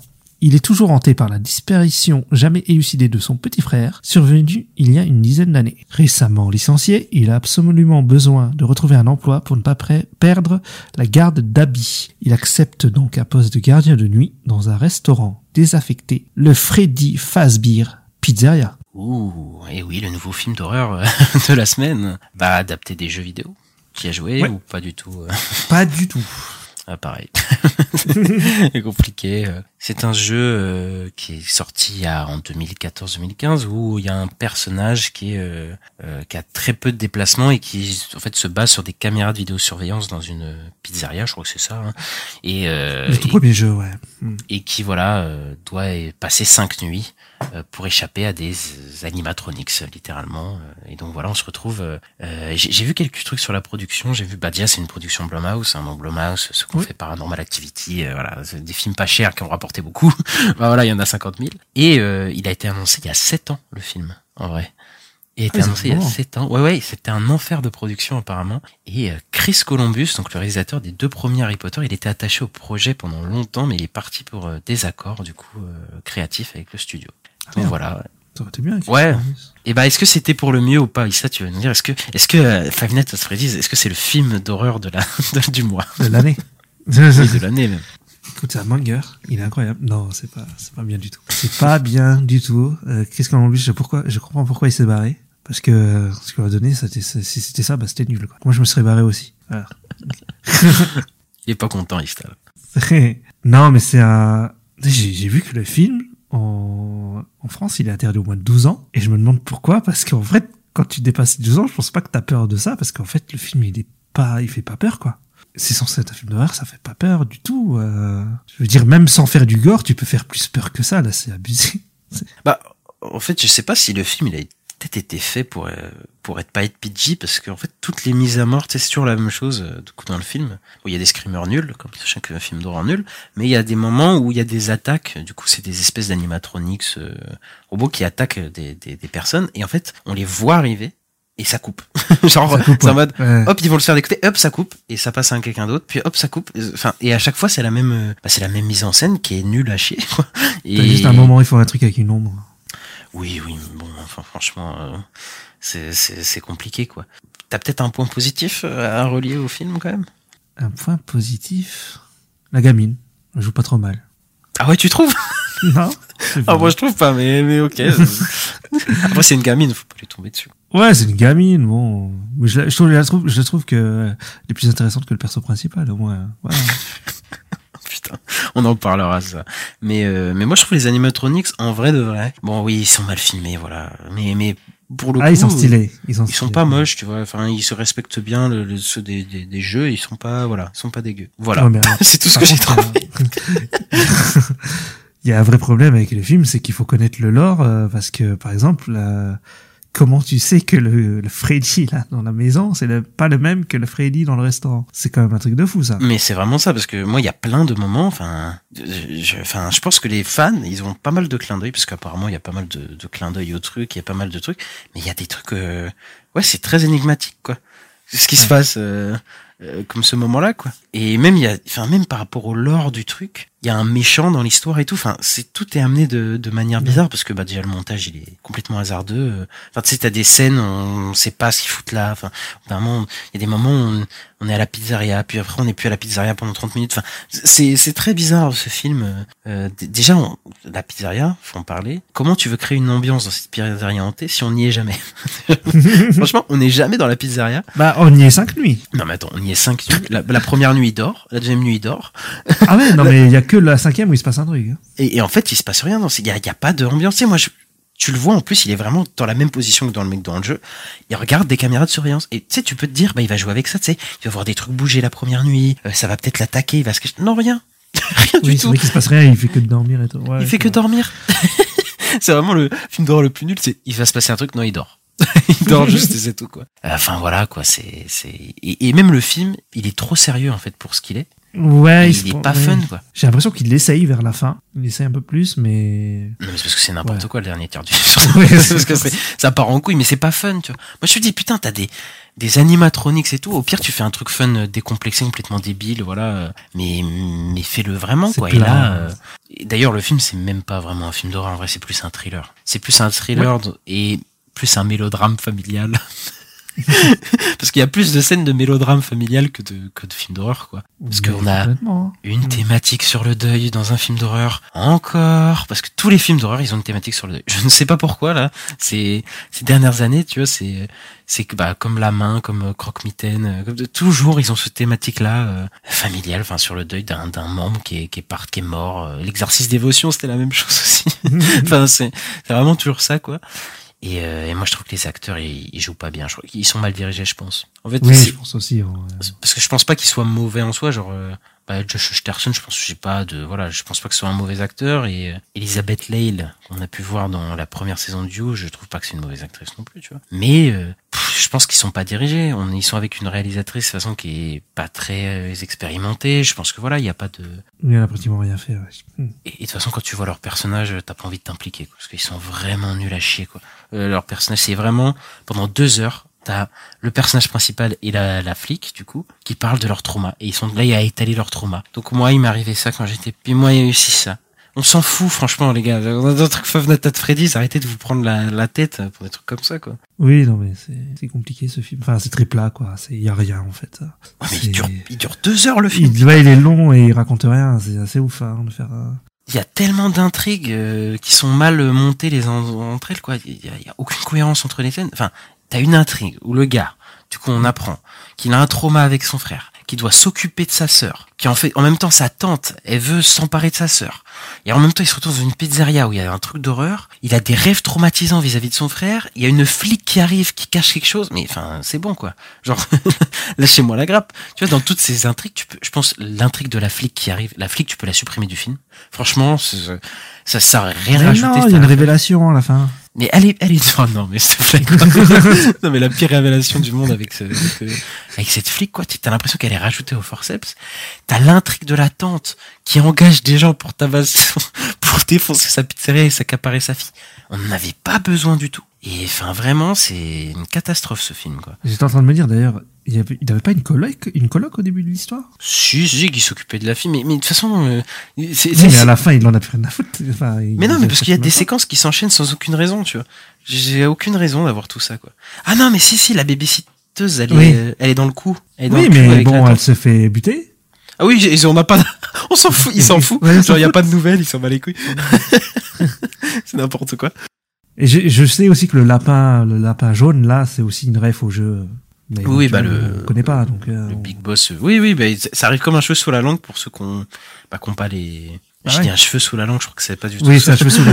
Oui, c'est pas du tout la bonne expression. Mais, euh, la langue, c'est quand tu zozotes. Mais ouais. c'est exactement ça. Et ouais, ça sert à rien. Et, pff, et voilà quoi. Il y a, y, a, y a juste ouais le dernier tiers du film où ça part en c'est- c'est le moment où la je m'en fous de spoiler de ce film. Il y a la fille qui se fait Pareil. kidnapper et elle est dans un taxi et le taxi le taxi je sais pas si tu te souviens il y a un Si, ça, ça m'a fait rire. ça. dans ce truc et ça me fait rire et le taxi il est en mode ok et puis Mais ça aurait dû être tout le ton là, pendant tout le film, en fait. ah ouais mais ça aurait pu être hilarant oui tu vois mais puis voilà, quoi, c'est à deux balles. Là, c'est plat, on se fait chier, quoi. C'est pas, c'est pas Il n'y a intéressant. pas d'ambiance. On rigole pas, n'utilise quoi. même pas son environnement. Enfin, Ouais, du tout. oh là là, une horreur, une horreur ce film. Toi, les animatroniques, je sais pas, il y a des trucs à faire, quoi. Même dans l'idée, moi, je trouve ça stylé. Euh, qui sont des scies circulaires dans les bouches et tout, là, c'est sympa, mais. Ouais, bah oui, non, mais clairement, tu vois. Ça aurait pu. euh, Ouais, ça- mais moi je, je pense qu'ils auraient dû juste rester dans le, dans le truc de la pizzeria avec un. Mais encore, tu lui mets Ouais, à huis traumatisme clos, de quoi les clos petits- dans la pizzeria. Ouais. Ouais, quasi huis clos, tu vois. Euh, tu, tu vois, tu, tu- ou en tout cas que la majorité partie du film se passe la nuit dans ce truc-là où il flippe le gars, quoi. Euh, ou je sais pas, genre, ok, il a les traumatismes de souvenirs de son. Ouais, putain, les, les scènes de souvenirs, c'est un enfer. hein. Mais en tout cas, les, qu'il qu'il ait euh, des, des rêves dans ce truc-là, que ce soit lié euh, au- à la pizzeria, tu vois. Là, tu me rajoutes toutes tes intrigues, je m'en fous de la petite. Arrêtez de me rajouter une petite, arrêtez de me rajouter une policière. Oui, oui, oui. C'est bon, quoi. C'est, je suis énervé.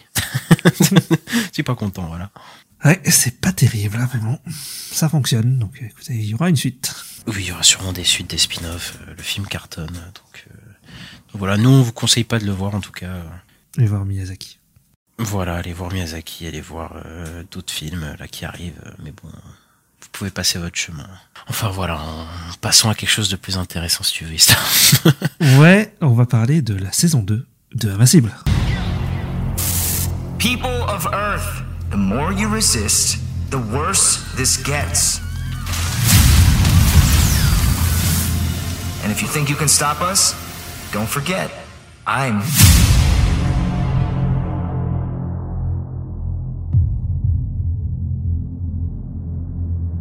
Alors Invincible, la nouvelle série de super-héros de Amazon, du coup d'animation, la deuxième avec The Boys, puisque The Boys c'est aussi une série de super-héros. Et, euh, et ben on reprend, euh, bah, pour- on va peut-être parler de notre euh, notre avis sur la saison 1. Euh, moi j'avais beaucoup aimé la saison 1 déjà, euh, parce que pour le coup elle a un côté euh, The Boys dans les euh, le côté euh, bah, défonçage de tête, le sang. un truc un peu mature, mais en même temps, c'est pas une caricature. Tu vois, The Boys, ça fait vraiment, ça se moque un peu de, Oui, ça se moque des des- Marvel, tout ça, oui. clairement. de, de et même du, du système euh, dans lequel c'est, tu vois.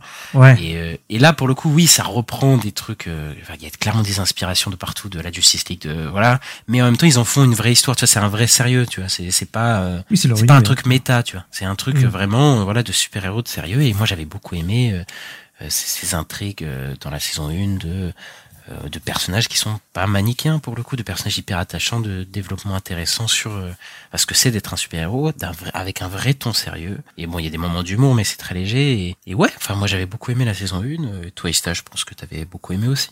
Ah oui, moi j'avais adoré la saison 1. euh, C'était un vrai fan de fraîcheur quand c'est arrivé. Le, le, le- t'as le côté un peu, c'est autant, ça mélange autant du tel ton Marvel que le ton d'ici, je trouve. Où t'as Ouais. t'as Marc qui fait un peu genre Spider-Man, quoi, l'ado, tout ça. Et puis à côté, t'as le Superman hyper violent, quoi, avec Omniman. Oui, oui, bah c'est ça. hein. C'est des personnages qui ont marqué, bah, notamment Omniman, hein, il a beaucoup marqué. euh, voilà, il est en DLC dans Mortal Kombat, là. Euh, ouais, c'est- c'est, ouais, non, c'était, c'était chouette, c'était, c'était, c'était assez chouette, ouais. Et ça, ça fait combien de temps qu'elle est sortie la saison 1 Euh, je crois que c'est 2021, la première saison. Ouais, ça fait deux ans. Euh, là, ça revient et ça revient fort après un petit spin-off préquel sur euh, Atom Eve euh, que j'ai j'ai pas vu. Oui, c'est juste un, oui, c'est juste un, un de nos gros épisodes d'une heure, en gros, celui-là. C'est ça. Et là, on reprend directement après la fin de la saison 1. Donc, euh, pour ceux qui n'ont pas vu la saison 1, on va, on va spoiler un peu ce qui se passe. Donc, allez la voir et revenez, euh, parce que c'est très, c'est très bien, allez la voir. Mais là, pour le coup, du coup, on a appris que Omniman faisait partie d'une civilisation de Kryptoniens, mais qui n'est pas des Kryptoniens, mais voilà, euh, empire galactique. euh, Viltrumite. les Viltrumites, voilà, d'un empire galactique euh, qui veut euh, bah, ass- asservir la Terre entre guillemets et, et bah Mark s'est opposé à ça et du coup Omniman après lui avoir cassé la gueule euh, est parti et on reprend euh, du coup cet épisode euh, avec Mark qui va euh, on va voir ce, bah, ce qu'elle est enfin fait ça lui fait de, bah, de savoir que son père est un malade mental Euh, voilà et, et l'effet que sera sur euh, bah, sur les personnages euh, alentours et on a une intrigue qui se développe puisqu'on rentre une Ista dans le multivers Non, j'en avais parlé la dernière fois dans un épisode que c'était, ça allait parler du multivers, effectivement. Donc ça commence direct l'épisode par, euh, en fait, un Omniman et un Invincible qui sont pas dans ce ceux qu'on a suivis, en fait, dans, dans la série, euh, dans la saison. C'est assez déroutant, à la base, tu sais pas. moi ça m'a perdu au début je me dis mais attends quoi j'ai raté un truc dans la saison 1 et tout Ouais, ouais, parce qu'Invincible, là, il tue des gens et tout. euh, en euh, Qu'est-ce qu'il fait Qu'est-ce qui se passe Ah, c'est ça. Il est. Ce serait un- dans un univers où Invincible est euh, lié avec son père, hein, tout simplement, quoi. Ouais, c'est ça. Et il y a un nouveau personnage qui débarque qui s'appelle, je sais plus son nom, Eric. Celui qui est dans le multivers, là, qui fait les portails et tout C'est ça, mais je-.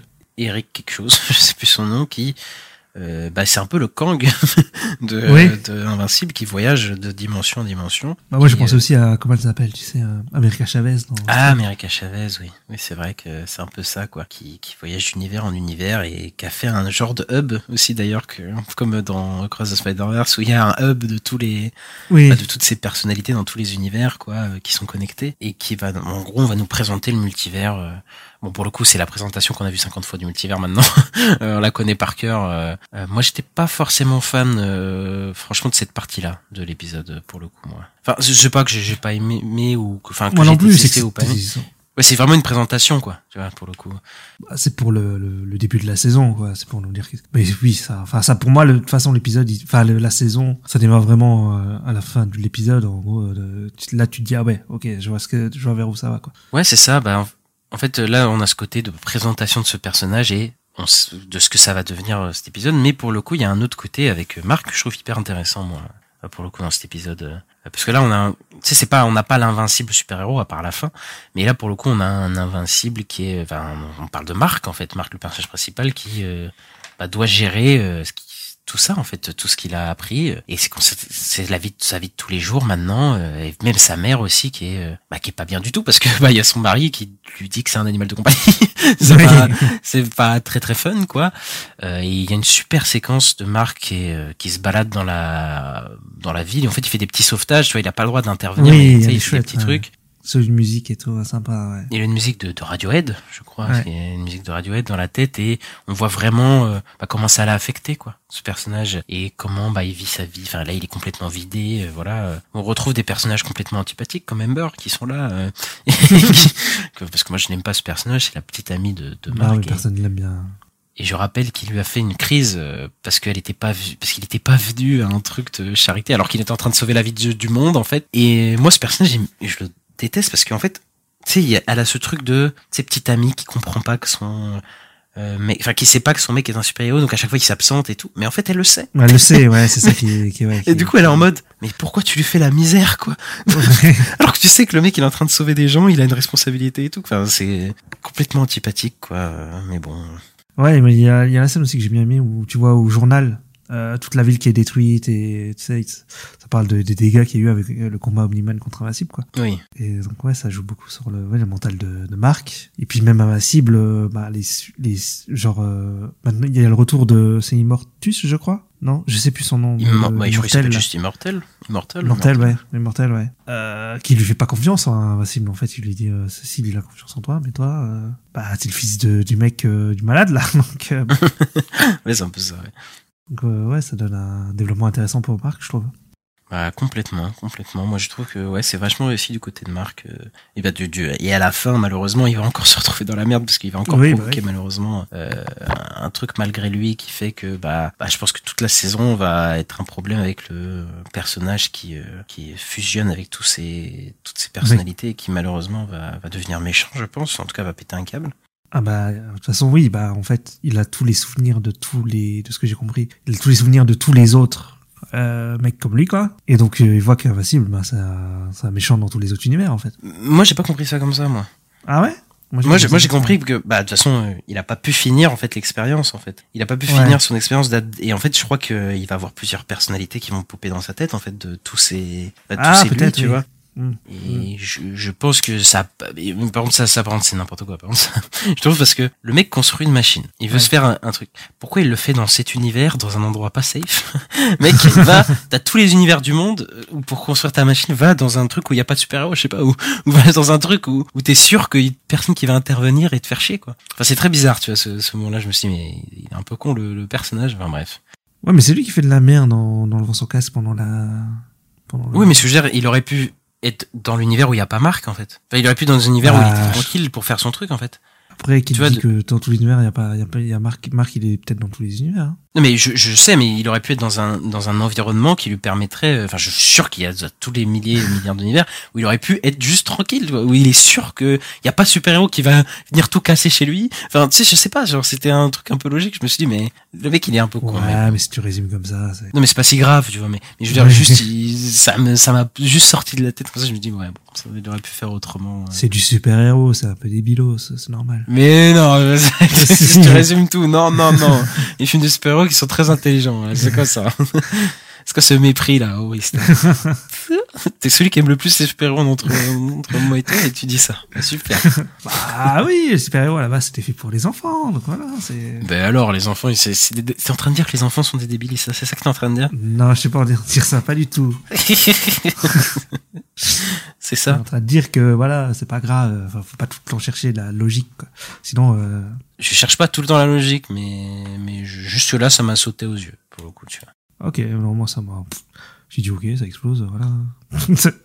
il a un cerveau énorme, bah, maintenant, voilà. oui, c'est vrai que maintenant, il y a une tête C'est le mec de Green Lantern, là. Oui, oui, j'ai pensé aussi. euh, voilà, la, la scène d'action de fin aussi est cool. euh, bah, quand il débarque et qu'il défonce tout, là. euh, Ouais. bah, on retrouve enfin le- l'invincible.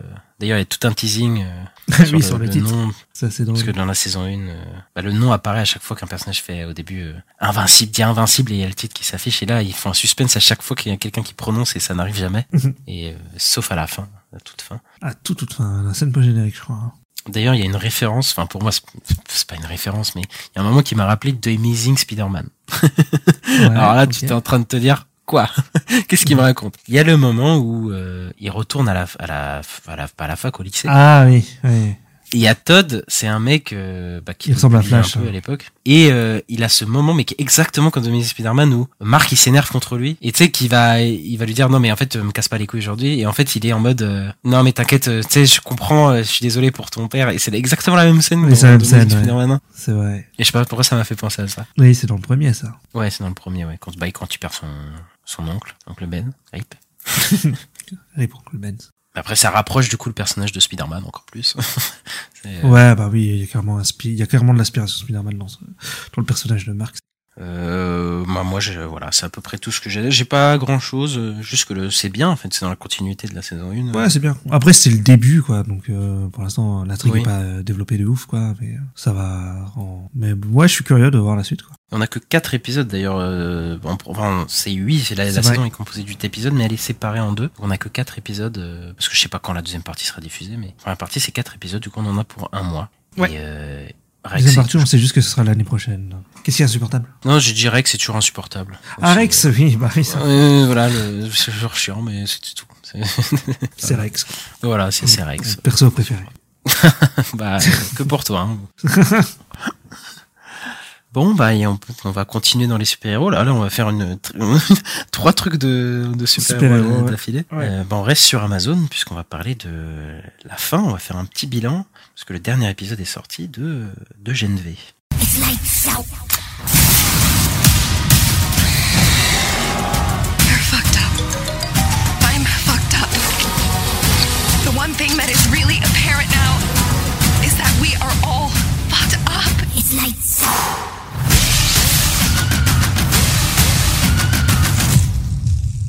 Donc dans le dernier épisode de Gen euh, donc on, on a suivi un peu Indira qui voulait euh, transmettre un virus pour tuer les, les super-héros. Et donc euh, les personnes qu'on suit, donc euh, Kate, euh, Marie, tout ça, ils sont au courant et ils finissent par buter Indira. Enfin Kate tue Indira, elle a fait se suicider. Et on avait l'air de voir deux clans qui se qui se formaient donc euh, un plutôt euh, avec Sam et Kate et l'autre côté avec euh, avec Marie et euh, André et, Jordan et Emma.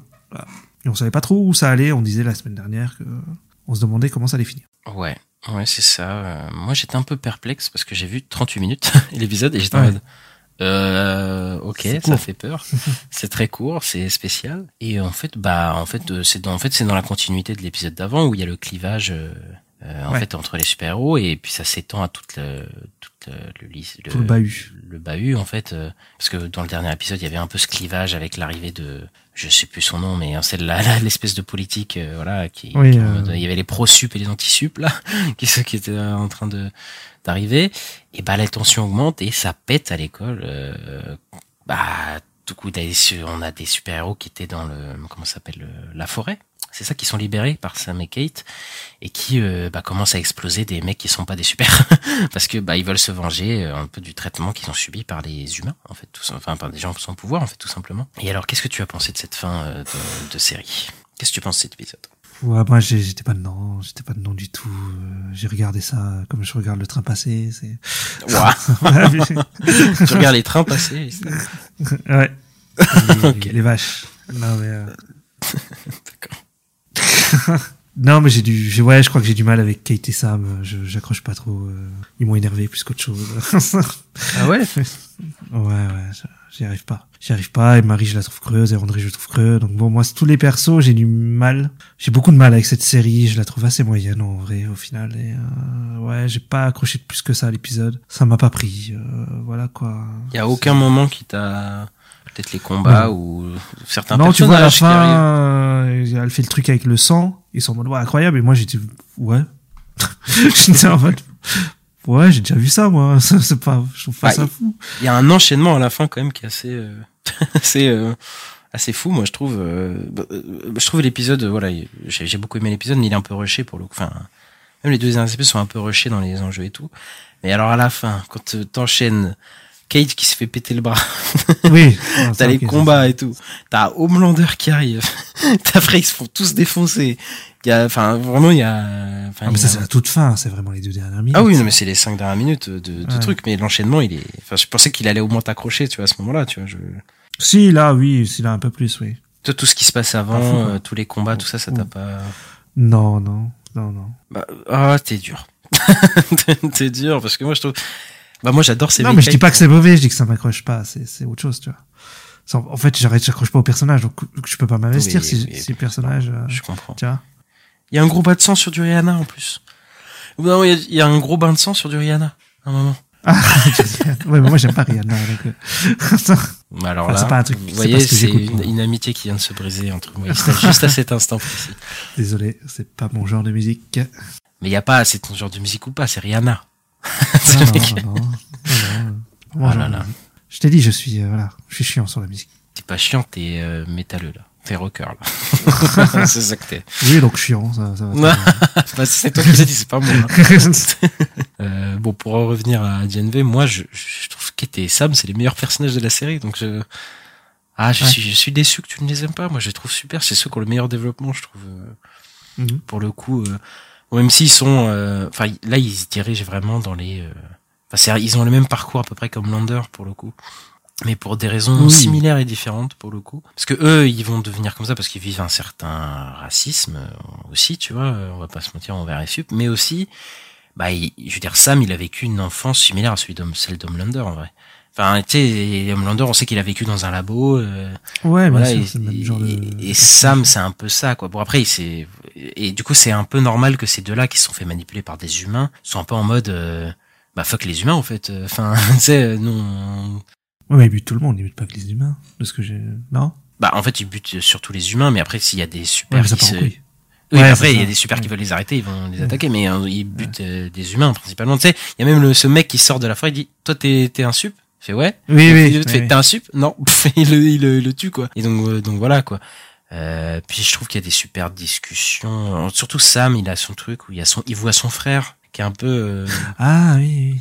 tu sais, il y a des visions de son frère qui est un peu en mode non, arrête, t'es en train de faire un con- Tu sais, c'est un peu l'ange dans sa tête. Et Kate, c'est un peu le démon, entre guillemets, qui va, euh, bah, qui le, enfin, tu sais, c'est un peu les deux visions de, en fait, euh, soit on bute tous les, les, les- humains ou pas, et bah, malheureusement, il va choisir Kate.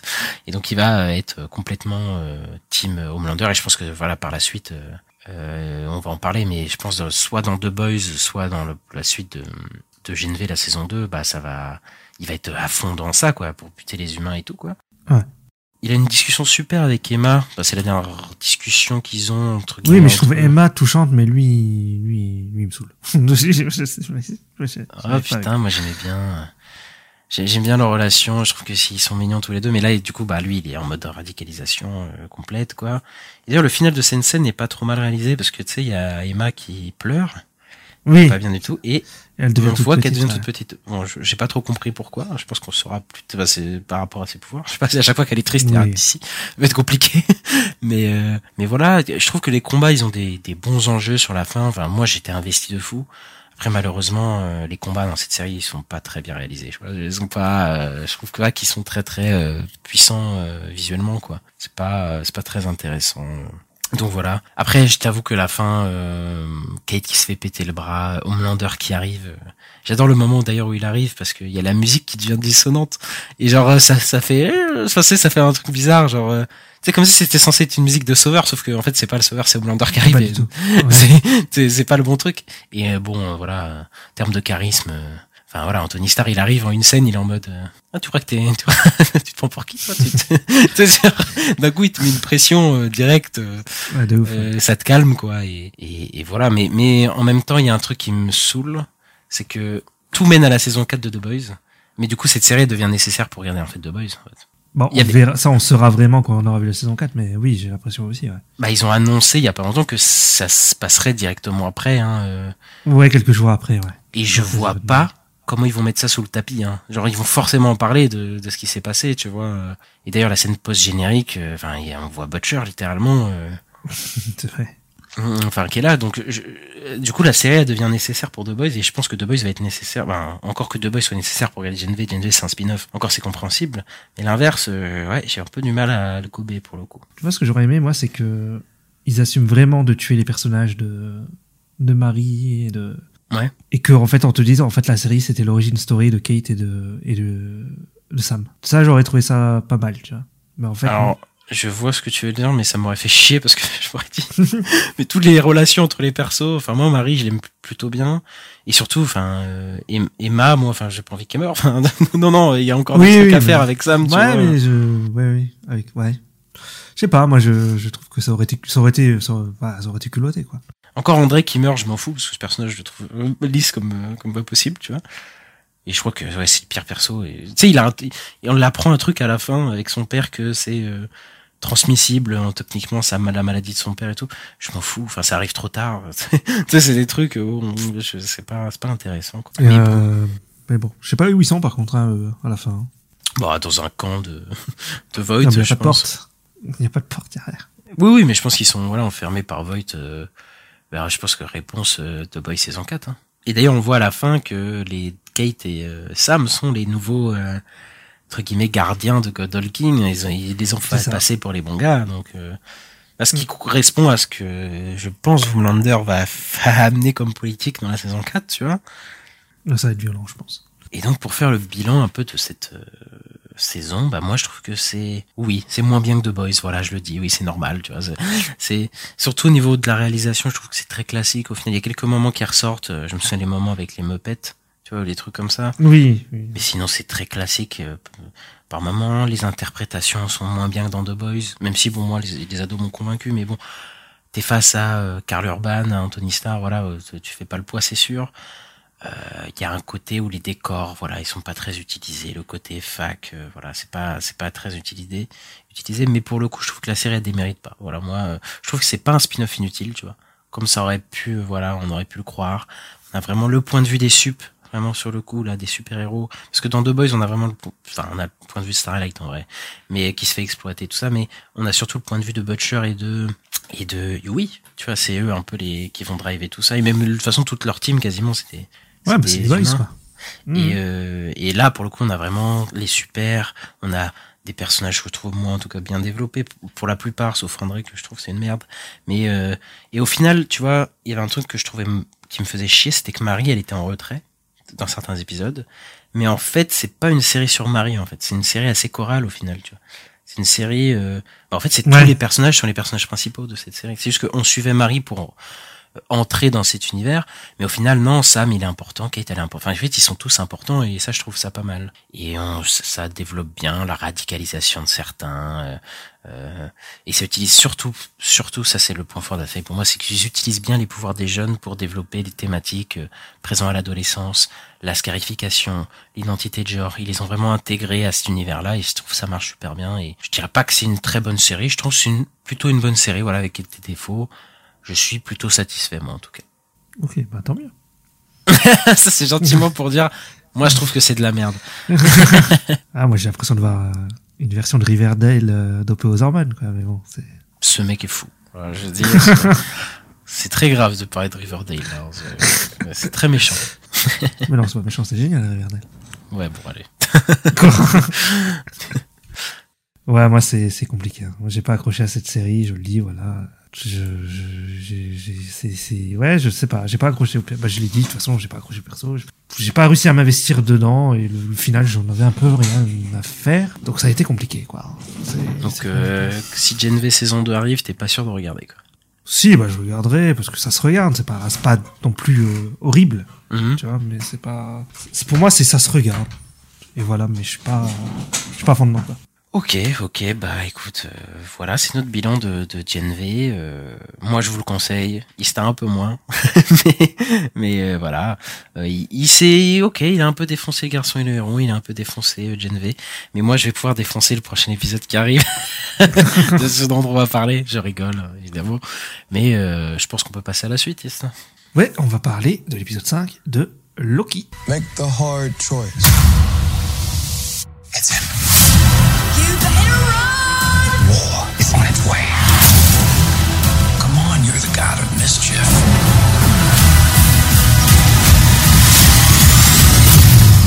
Always have been. Always will be.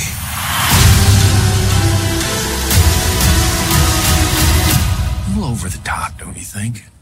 I thought it was spot on.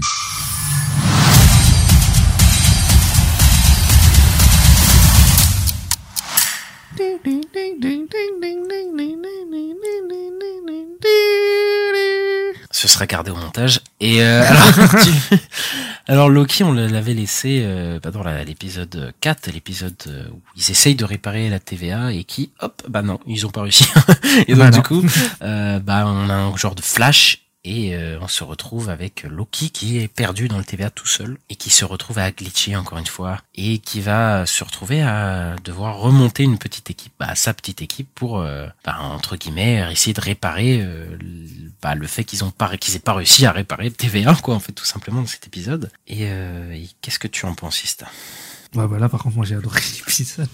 oui, j'ai vraiment beaucoup aimé l'épisode. Euh, Je trouvais ça cool de voir un peu la vie de chaque personnage euh, qu'on suit, en gros, la, la team, euh, la, petite team, là, de la TVA. Je trouvais ça chouette. Bah, j'ai, ouais, j'ai bien aimé, je sais pas, c'était cool, quoi. Ah, moi je suis moins moins enthousiaste que toi. En fait, chaque épisode, j'ai pas de problème à les suivre, je pense, parce qu'ils sont euh, très bien emballés, je trouve. Les, les- les- la série, elle est vraiment bien. euh, enfin, elle est vraiment agréable à suivre, tu vois. Déjà, chaque chaque intro de, de Loki est super. à Chaque fois, c'est vrai. et À chaque fois, ils font des intros. euh, moi, ça me met toujours bien. euh, Genre, toujours une petite intro de quelques minutes. Là, Loki, il est per- perdu dans le TVA, en train de glitcher. Il se demande encore qu'est-ce qui se passe et boum, après, voilà. Ouais, t'es en mode un peu what the fuck, quoi. Voilà. passe, ouais. Et, euh, et d'ailleurs, avant d'aborder série, je tiens à dire que nos prédictions étaient bonnes, parce qu'on avait dit que Loki ferait euh, se réunir, essayer de, ré- enfin, tu sais, voyagerait dans le, Ouais. bah, dans le temps pour euh, et dans les univers pour essayer de choper chaque personne et, et de réunir son Mm. équipe. On avait dit ça et on avait raison. Euh, pour le coup, là, je tiens à le dire. Et en fait, c'est euh, des épisodes hyper bien emballés parce que moi, je trouve que la mise en scène, elle est, elle est, elle est soignée tout le temps, dans tous les épisodes quasiment. euh, Il y a une très belle photo, euh, toujours euh, une super direction artistique. euh, Il y a un côté euh, rétro euh, dans les décors vintage. Même là, tu vois, je, euh, quand ils vont, euh, quand il y a Ouroboros ou même euh, quand, bah, quand il va voir euh, Sylvie, voilà, il y a, c'est un- une bonne DA, je trouve, et y, a il y a une bonne symétrie aussi dans les dans les cadres à chaque fois, dans Loki et là. Ouais, oui, souvent, ils font des trucs, euh, oui, oui. Et bah c'est ça entre guillemets qui me fait que je, je- je la trouve agréable, c'est qu'elle est créative visuellement cette série. Euh, euh, bah là il y a cette idée des spaghettis temporels. Et euh, bah je trouve que ça marche super bien visuellement ces trucs là. Il y a une Ah oui, scène en plus euh, musique, bah la, la scène où tout disparaît autour Avec de Sylvie.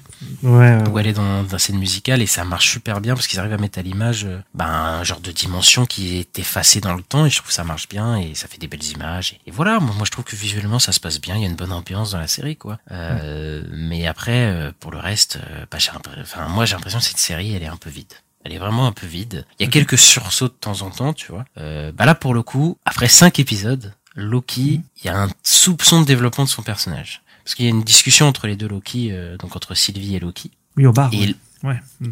Et qui est super parce que ça parle un peu de l'égoïsme de Loki, qui sait qu'il essaye de se persuader qu'il fait ça pour le bien commun, mais finalement, est-ce qu'il fait pas ça aussi pour lui parce que bah il veut, en fait, c'est ses amis en fait et qu'il a juste envie d'être avec ses amis. Et dans le TVA, il sait pas quoi faire d'autre en fait. Ça, ça, ça c'était une discussion vraiment intéressante qu'ils ont eue pour le coup, tu vois. Euh, même si, euh, franchement, j'ai du mal à y croire. Enfin, qui te dit que c'est ses amis et tout. Enfin, à part Mobius, euh, les gars. Enfin, je veux dire, euh, Ouroboros, il le connaît depuis cinq minutes. Ouais, bon, Euh, ça, on euh, va dire que c'est Mobius, quoi. Ouais, parce que Mobius, il est vraiment ami avec. Ouais, mais non, il parle de ses amis et des autres, mais les autres, enfin, non, quoi. Enfin, c'est pas ses potes, c'est pas, c'est pas ses amis du tout. Et bah pour le coup, encore une fois, Mobius, c'est, euh, c'est encore une des meilleurs trucs de l'épisode parce qu'on voit, bah, c'est le seul auquel on s'attarde vraiment en fait de, sur sa vie de famille là. Oui, a. bah, c'est le perso secondaire de la série. hein. Ouais, il y a une vraie alchimie entre eux et, et ouais, ouais, c'est, ils s'attardent vraiment sur lui alors que les autres ils s'attardent pas du tout. sur les autres, euh, sur leur vie, ils s'en foutent quoi. La B, B12, B15, je crois qu'elle s'appelle. Les 15, ouais. S'en fout, elle est dans un hôpital. D'accord Ouais, ouais, d'accord. Euh, Le, le mec qui s'évade d'Alcatraz. Ok, il s'évade d'Alcatraz. Très bien. C'est une histoire vraie, tu sais ça? C'est le petit pas C'est un, un Bah, vrai y a- truc qui s'est passé. Tu sais comme ils avaient fait dans la saison 1 euh, avec le mec qui sautait de l'avion là. Je me souviens pas de ça dans la 1. Tu te souviens pas de ça? Et, euh, Enfin bref. En tout cas, là c'est un vrai truc. Il y a trois mecs qui sont barrés d'Alcatraz et il y avait un mec qui s'appelait Franck. Et c'est pour ça ils disent ouais Franck, C'est ça, tout. oui. euh, tu t'appelles pas Kazé, machin. Et tout. Mais il me semblait qu'ils étaient quatre pendant l'histoire. Mais je, Ah oui peut-être. Je sais plus. parce qu'il me semble qu'il y avait quatre, il y en a un qui a été retrouvé, il y en a deux qui ont disparu à jamais. Donc, Ok, euh, d'accord. Et enfin, on sait pas s'ils sont échappés, pour le coup, tu vois. Mais du coup, ça aurait été marrant qu'ils disent qu'en fait, ils soient, ils soient dans le temps, tu vois, ils soient fait, euh... bah, ils soient fait choper par Loki, tu vois. Qu'en fait, c'est pour ça qu'on l'a jamais retrouvé. Bah, je pense que ça, aurait dire, été hein, sympa. oui, c'est possible. mais du coup, l'autre, il a pas disparu. Donc, bon, enfin, bref, tu vois. Non, en vrai, ça, c'est un clin d'œil intéressant, tu vois. Mais j'ai l'impression que cette saison, il y a, il y a pas de conséquences, tu vois. C'est une, bah, c'est une boucle, en fait. tu- Donc, euh, euh, bah, oui, bah ça 1, en fait le concept de la saison fait que aussi euh, bon comme c'est des boucles.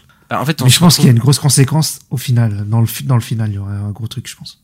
Ouais, mais c'est un peu tard parce que pour, pour moi, on a ce truc de.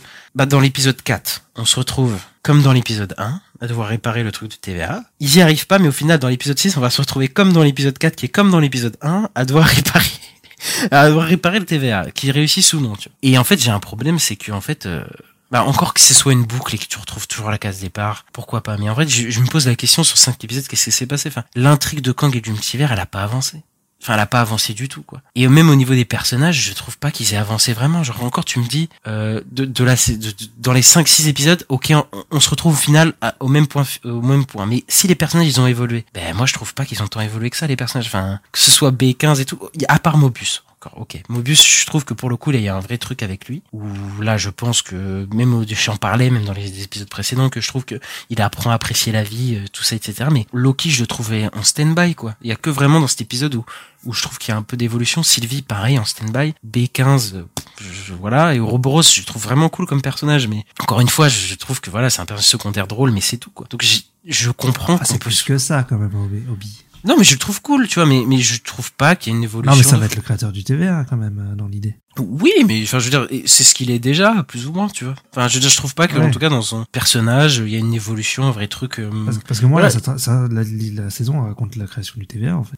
Oui, mais je, je veux dire, là, on a, enfin, moi, j'ai rien appris de nouveau, tu vois, ce que ce soit les personnages quasiment ou sur l'univers en général. Euh, moi, toute cette saison, elle me semble un, un peu vaine. Ouais, voilà, pour le coup, je, je sais pas encore, il reste un épisode, mais c'est vrai qu'on fait un peu du surplace. Après, je trouve que les épisodes ils sont plaisants à regarder, mais euh, ouais, ouais, c'est un peu, euh, je, je trouve que ça, ouais, c'est un peu, euh, ça fait un peu du surplace. Ok. Euh, ouais. Euh, moi, je trouve pas. Ouais, je sais pas. Moi, j'ai pas cette impression-là, en fait. Euh, j'ai pas cette impression de sur place ou de que ça raconte rien, tout ça. Euh... Non, je, je, trouve pas que ça raconte rien, mais juste que ça tourne en rond en fait. Genre, il y a pas de, de, de changement clair ou quoi. Tu vois. Alors dans la saison 1, on a vraiment une, une évolution de tous les personnages. Loki il a une évolution, Sylvie il a une évolution, Mobius il a une évolution, même B15 elle avait une évolution et tout ça. On découvrait le TVA euh, et même à la fin on avait celui qui demeure. Voilà, on avait une vraie conséquence. Ça devait mener sur la guerre multiverselle. Ici, j'ai l'impression que si t'as pas vu la saison 2 de Loki, bah euh, t'as rien loupé. Enfin vraiment. Attends le final avant de dire ça, parce que moi, je suis pas Non mais peut-être hein. que le final, tu vois, ils vont. Mais le truc c'est que le final, j'ai peur qu'ils me disent à la fin, c'est la guerre multiversielle qui arrive. Et je suis en mode ouais, mais la saison 1, c'était déjà ça quoi. Enfin c'était déjà, c'était Ça, déjà ça, la c'est fin.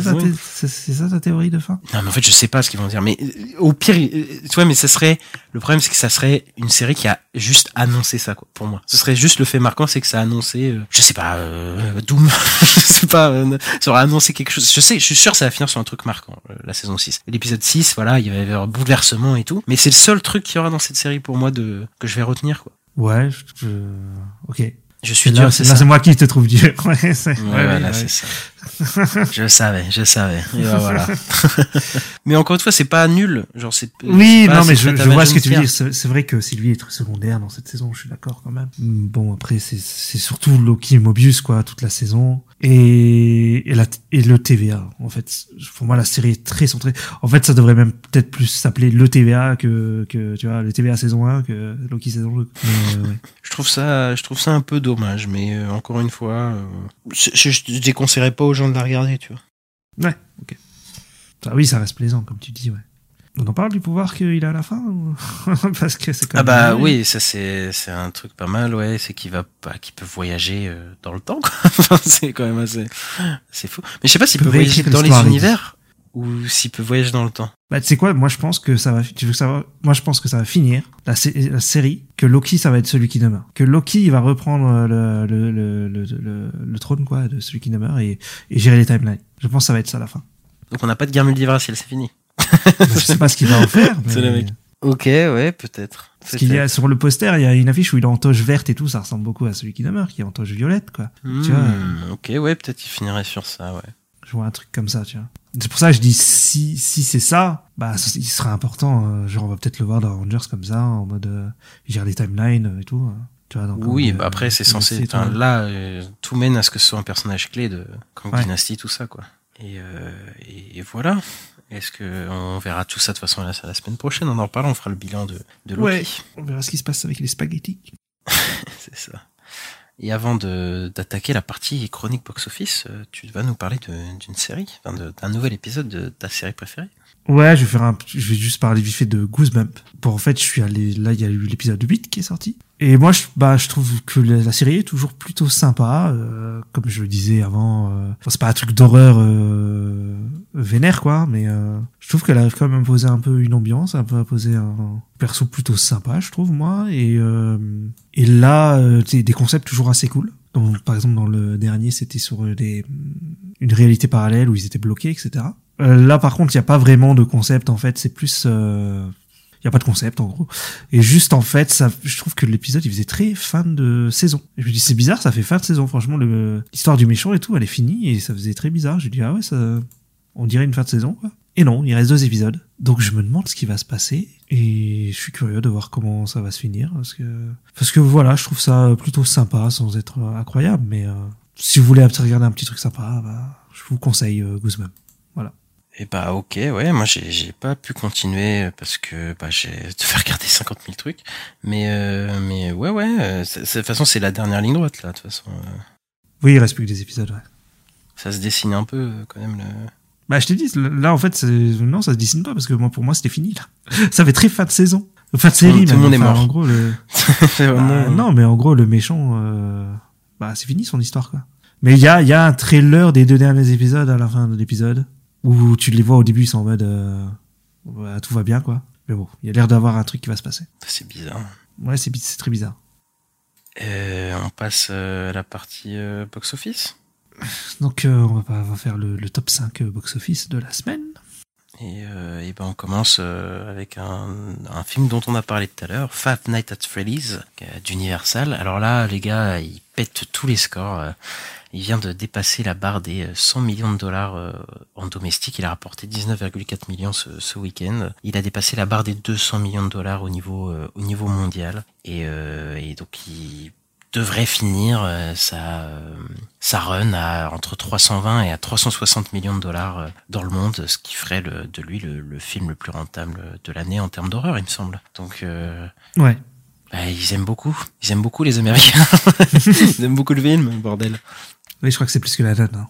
Euh, la donne c'était près des 300 millions, mais ouais, là, ce serait le plus gros film de l'horreur de l'année, en gros. Celui qui a rapporté le plus de sous. ouais. On avait regardé, par contre, pour le coup, c'est qu'il est vraiment populaire aux États-Unis. Parce que là, Lannon avait fait une bonne partie de son, plus de la moitié de son, ses revenus à l'étranger. Et là, pour le coup, c'est vraiment les États-Unis à plus de 60% qui est, euh, bah, qui est le leader du marché, quoi. C'est vraiment là-bas que ça, ça, ça c'est un phénomène, sur le coup. Enfin, même Après, en là, il, a France, fait une que- chute, euh, il a fait une chute assez violente, quand même, de moins 76%, il me semble. 78, ouais, 78%. 70. Euh, parce que bah, la hype de la première semaine est passée. Et ouais, c'est vrai que c'est une chute violente, mais euh, 320 360 millions euh, en fin de truc, euh, Voilà. c'était un truc de malade. Quand ton budget c'est 20 millions, euh, bon, ça va. hein, Là, ils, sont tranquilles, quoi. Ouais, c'est clair. Donc bon, attendez-vous à des, voilà, comme on disait tout à l'heure, attendez-vous à des suites. Et en deuxième, on a donc notre ami Taylor Swift qui est encore là. Alors, euh, donc qui a rapporté euh, 13,5 millions de dollars euh, ce week-end euh, en domestique. Et euh, donc son domestique, son box-office US, euh, ça monte à 165,93 millions de dollars. Et il a rapporté 11,6 mi- 11,6 millions de dollars ce week-end à l'international. Le total, le total avec euh, international s'élève à 65,1 millions de dollars, ce qui donne un box-office mondial de 231,1 millions de dollars. Donc, euh, il me semble que c'est le seul film de concert comme ça, avec celui de Michael Jackson, qui a passé les 200 millions de dollars. Euh, Heavy Miss- de Michael Jackson. Pour un budget de entre 10 et 20 millions, ils se mettent bien aussi. Hein.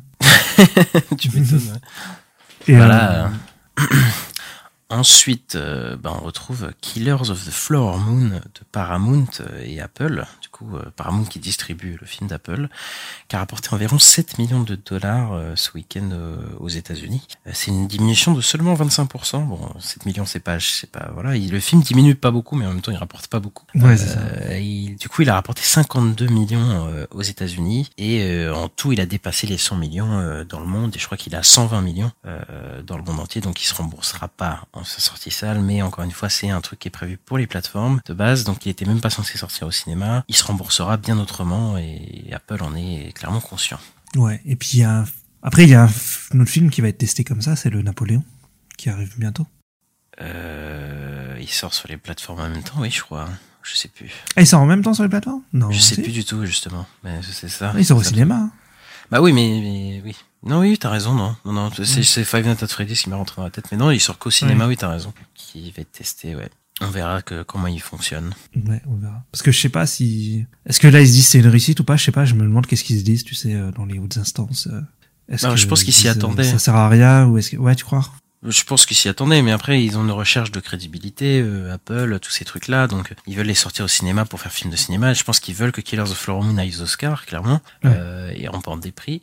Et je pense que la rentabilité, de toute façon, ils ne la comptaient pas la faire au cinéma. Euh, De toute façon, ça, ça devait être, ils avaient fait 200 millions pour un film de plateforme. Il va finir sur les plateformes euh, dans, au mois de décembre, là. Donc, euh, bon, je pense qu'ils ont rien perdu vraiment. Voilà, c'est, je pense qu'ils ils ont compris, et je pense que beaucoup de ont compris que le streaming, ils, ils- sont la cohabitation avec les salles a plus de bénéfices que ce qu'ils auraient pu croire en fait à un moment, je pense. Ouais, parce qu'ils disaient, ah ouais, il est sorti au cinéma il y a pas longtemps, vas-y, je le regarde. Parce que, tu sais, ils, ils ont négligé, je pense, ces sorties salles. Ils se sont dit, ouais, mais de toute façon, si on le sort en même temps en salle, il y a personne qui va le voir au, au ciné et on va pas se faire de fric. euh, Enfin voilà. Mais je pense qu'ils ont sous-estimé ce qui pouvait, ce que ça pouvait leur apporter euh, les sorties salles, quoi. Ok. Donc, euh, en quatrième, on a le Priscilla de A24 qui a rapporté environ 5,8 millions de dollars ce week-end. Et le, total euh, s'élève à 5,31 millions de dollars pour, euh, pour l'instant pour un budget de 20 millions. Bon, ça c'est le premier week-end, faut voir comment ça monte, comment ça. Faut voir les prochaines semaines, quoi, comment ça se passe. Et surtout que pour l'instant, il est sorti qu'aux États-Unis, donc il me semble. Donc c'est que le truc. Enfin c'est- là, c'est sa première semaine, voilà. Euh, il me semble sa première semaine. L'ai peut-être. euh, Oui, oui, c'est c'est- c'est c'est une ouverture. Ouais, ouais. C'est une ouverture. Voilà, euh, c'est un film rated d'art en plus, faut pas oublier.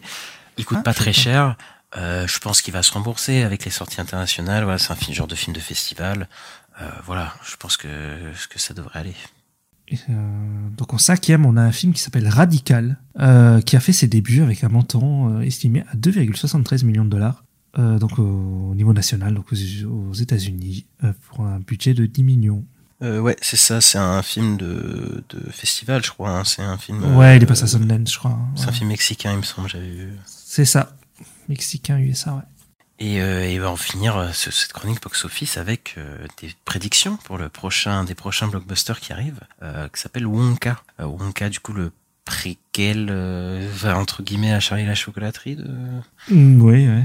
Enfin, je crois que c'est pas un préquel avéré en mode. euh, mm, tu vois, genre c'est une histoire de Wonka. euh, voilà, je pense. euh, mais on peut on peut se dire que c'est un préquel à la chocolaterie et qui euh, et qui devrait rapporter entre 20 et 23 millions au box-office domestique pour le premier week-end pour un budget de 125 millions. Donc le film avec Timothée Chalamet, c'est pas un score de fou, c'est pas une prédiction de fou fou. Non, c'est pas terrible. Hein. Donc peut-être que le film va euh, buter en touche et euh, franchement je sais de toute façon je sais pas qui ça intéresse ce truc enfin euh, moi je ne suis pas intéressé du tout euh, Timothée Chalamet bon, bon, on verra s'il peut porter le film mais après il reste encore un mois donc euh, peut-être que dans un ça ce mois, que j'allais ils, dire. ouais. ils vont nous faire taire ils vont faire et ben non c'est rapporté euh, 70 millions mais euh, bon pour l'instant j'y crois pas trop et voilà quoi c'est c'est Ouais. compliqué Là, je crois qu'on a un niveau, c'est Shazam 2, hein, c'est à peu près ça, je crois. C'était un budget de 120 millions pour euh, l'ouverture à 25 millions, je crois. Donc c'est à peu près pareil. Quoi. ouais ouais bon voilà c'est ça Donc c'est pas ouf, quoi. Et euh, en parlant de box-office incertain, on va vous parler, enfin, on va en- entamer les, sorties de la semaine prochaine, puisqu'il y a un film où on sait pas du tout ce qu'il va faire au box-office, même si on a des, euh, des, pré, des préventes qui indiquent que ce soit pas fou, mais on ne sait pas, on ne sait pas ce que ça va donner, donc euh, rendez-vous euh, bah, ce mercredi pour voir comment, il comment le film fait. Et ça, tu veux peut-être en parler, parce que tu l'attends plus que moi, je pense. Oui, ben il y a le film, le nouvel film du MCU qui arrive, The Marvel, la nouvelle production Marvel Studios. Et donc avec euh, Captain Marvel de, joué par Brie Larson, Cap- euh, Monica Rambeau jouée par Teyona Paris et euh, Miss Marvel jouée par Iman Vellani. Et le film est réalisé par Nia DaCosta et il arrive là ce mercredi. Donc un film un peu de super-héros avec beaucoup de science-fiction où on va beaucoup voyager sur plusieurs planètes. Voilà. C'est le premier film d'ailleurs qui lie autant les séries et les films, pour le coup, donc ça va être un vrai pari aussi oui, à ce niveau-là. oui, Donc, oui, c'est vrai qu'il lit deux séries. Et, ouais, ouais. Et apparemment, il y aurait des côtés comédie musicale au film. Alors il paraît comme ça. qu'il les aurait enlevés, donc euh, bon. Je Ah merde. bah, bon bah, je n'ai rien dit. Euh, on verra comment ça se passe et on en parlera. euh, bah, on en parle la semaine prochaine, Ista. Ouais, ça marche. Et euh, ensuite, on a le retour du deuxième roi après le roi Miyazaki.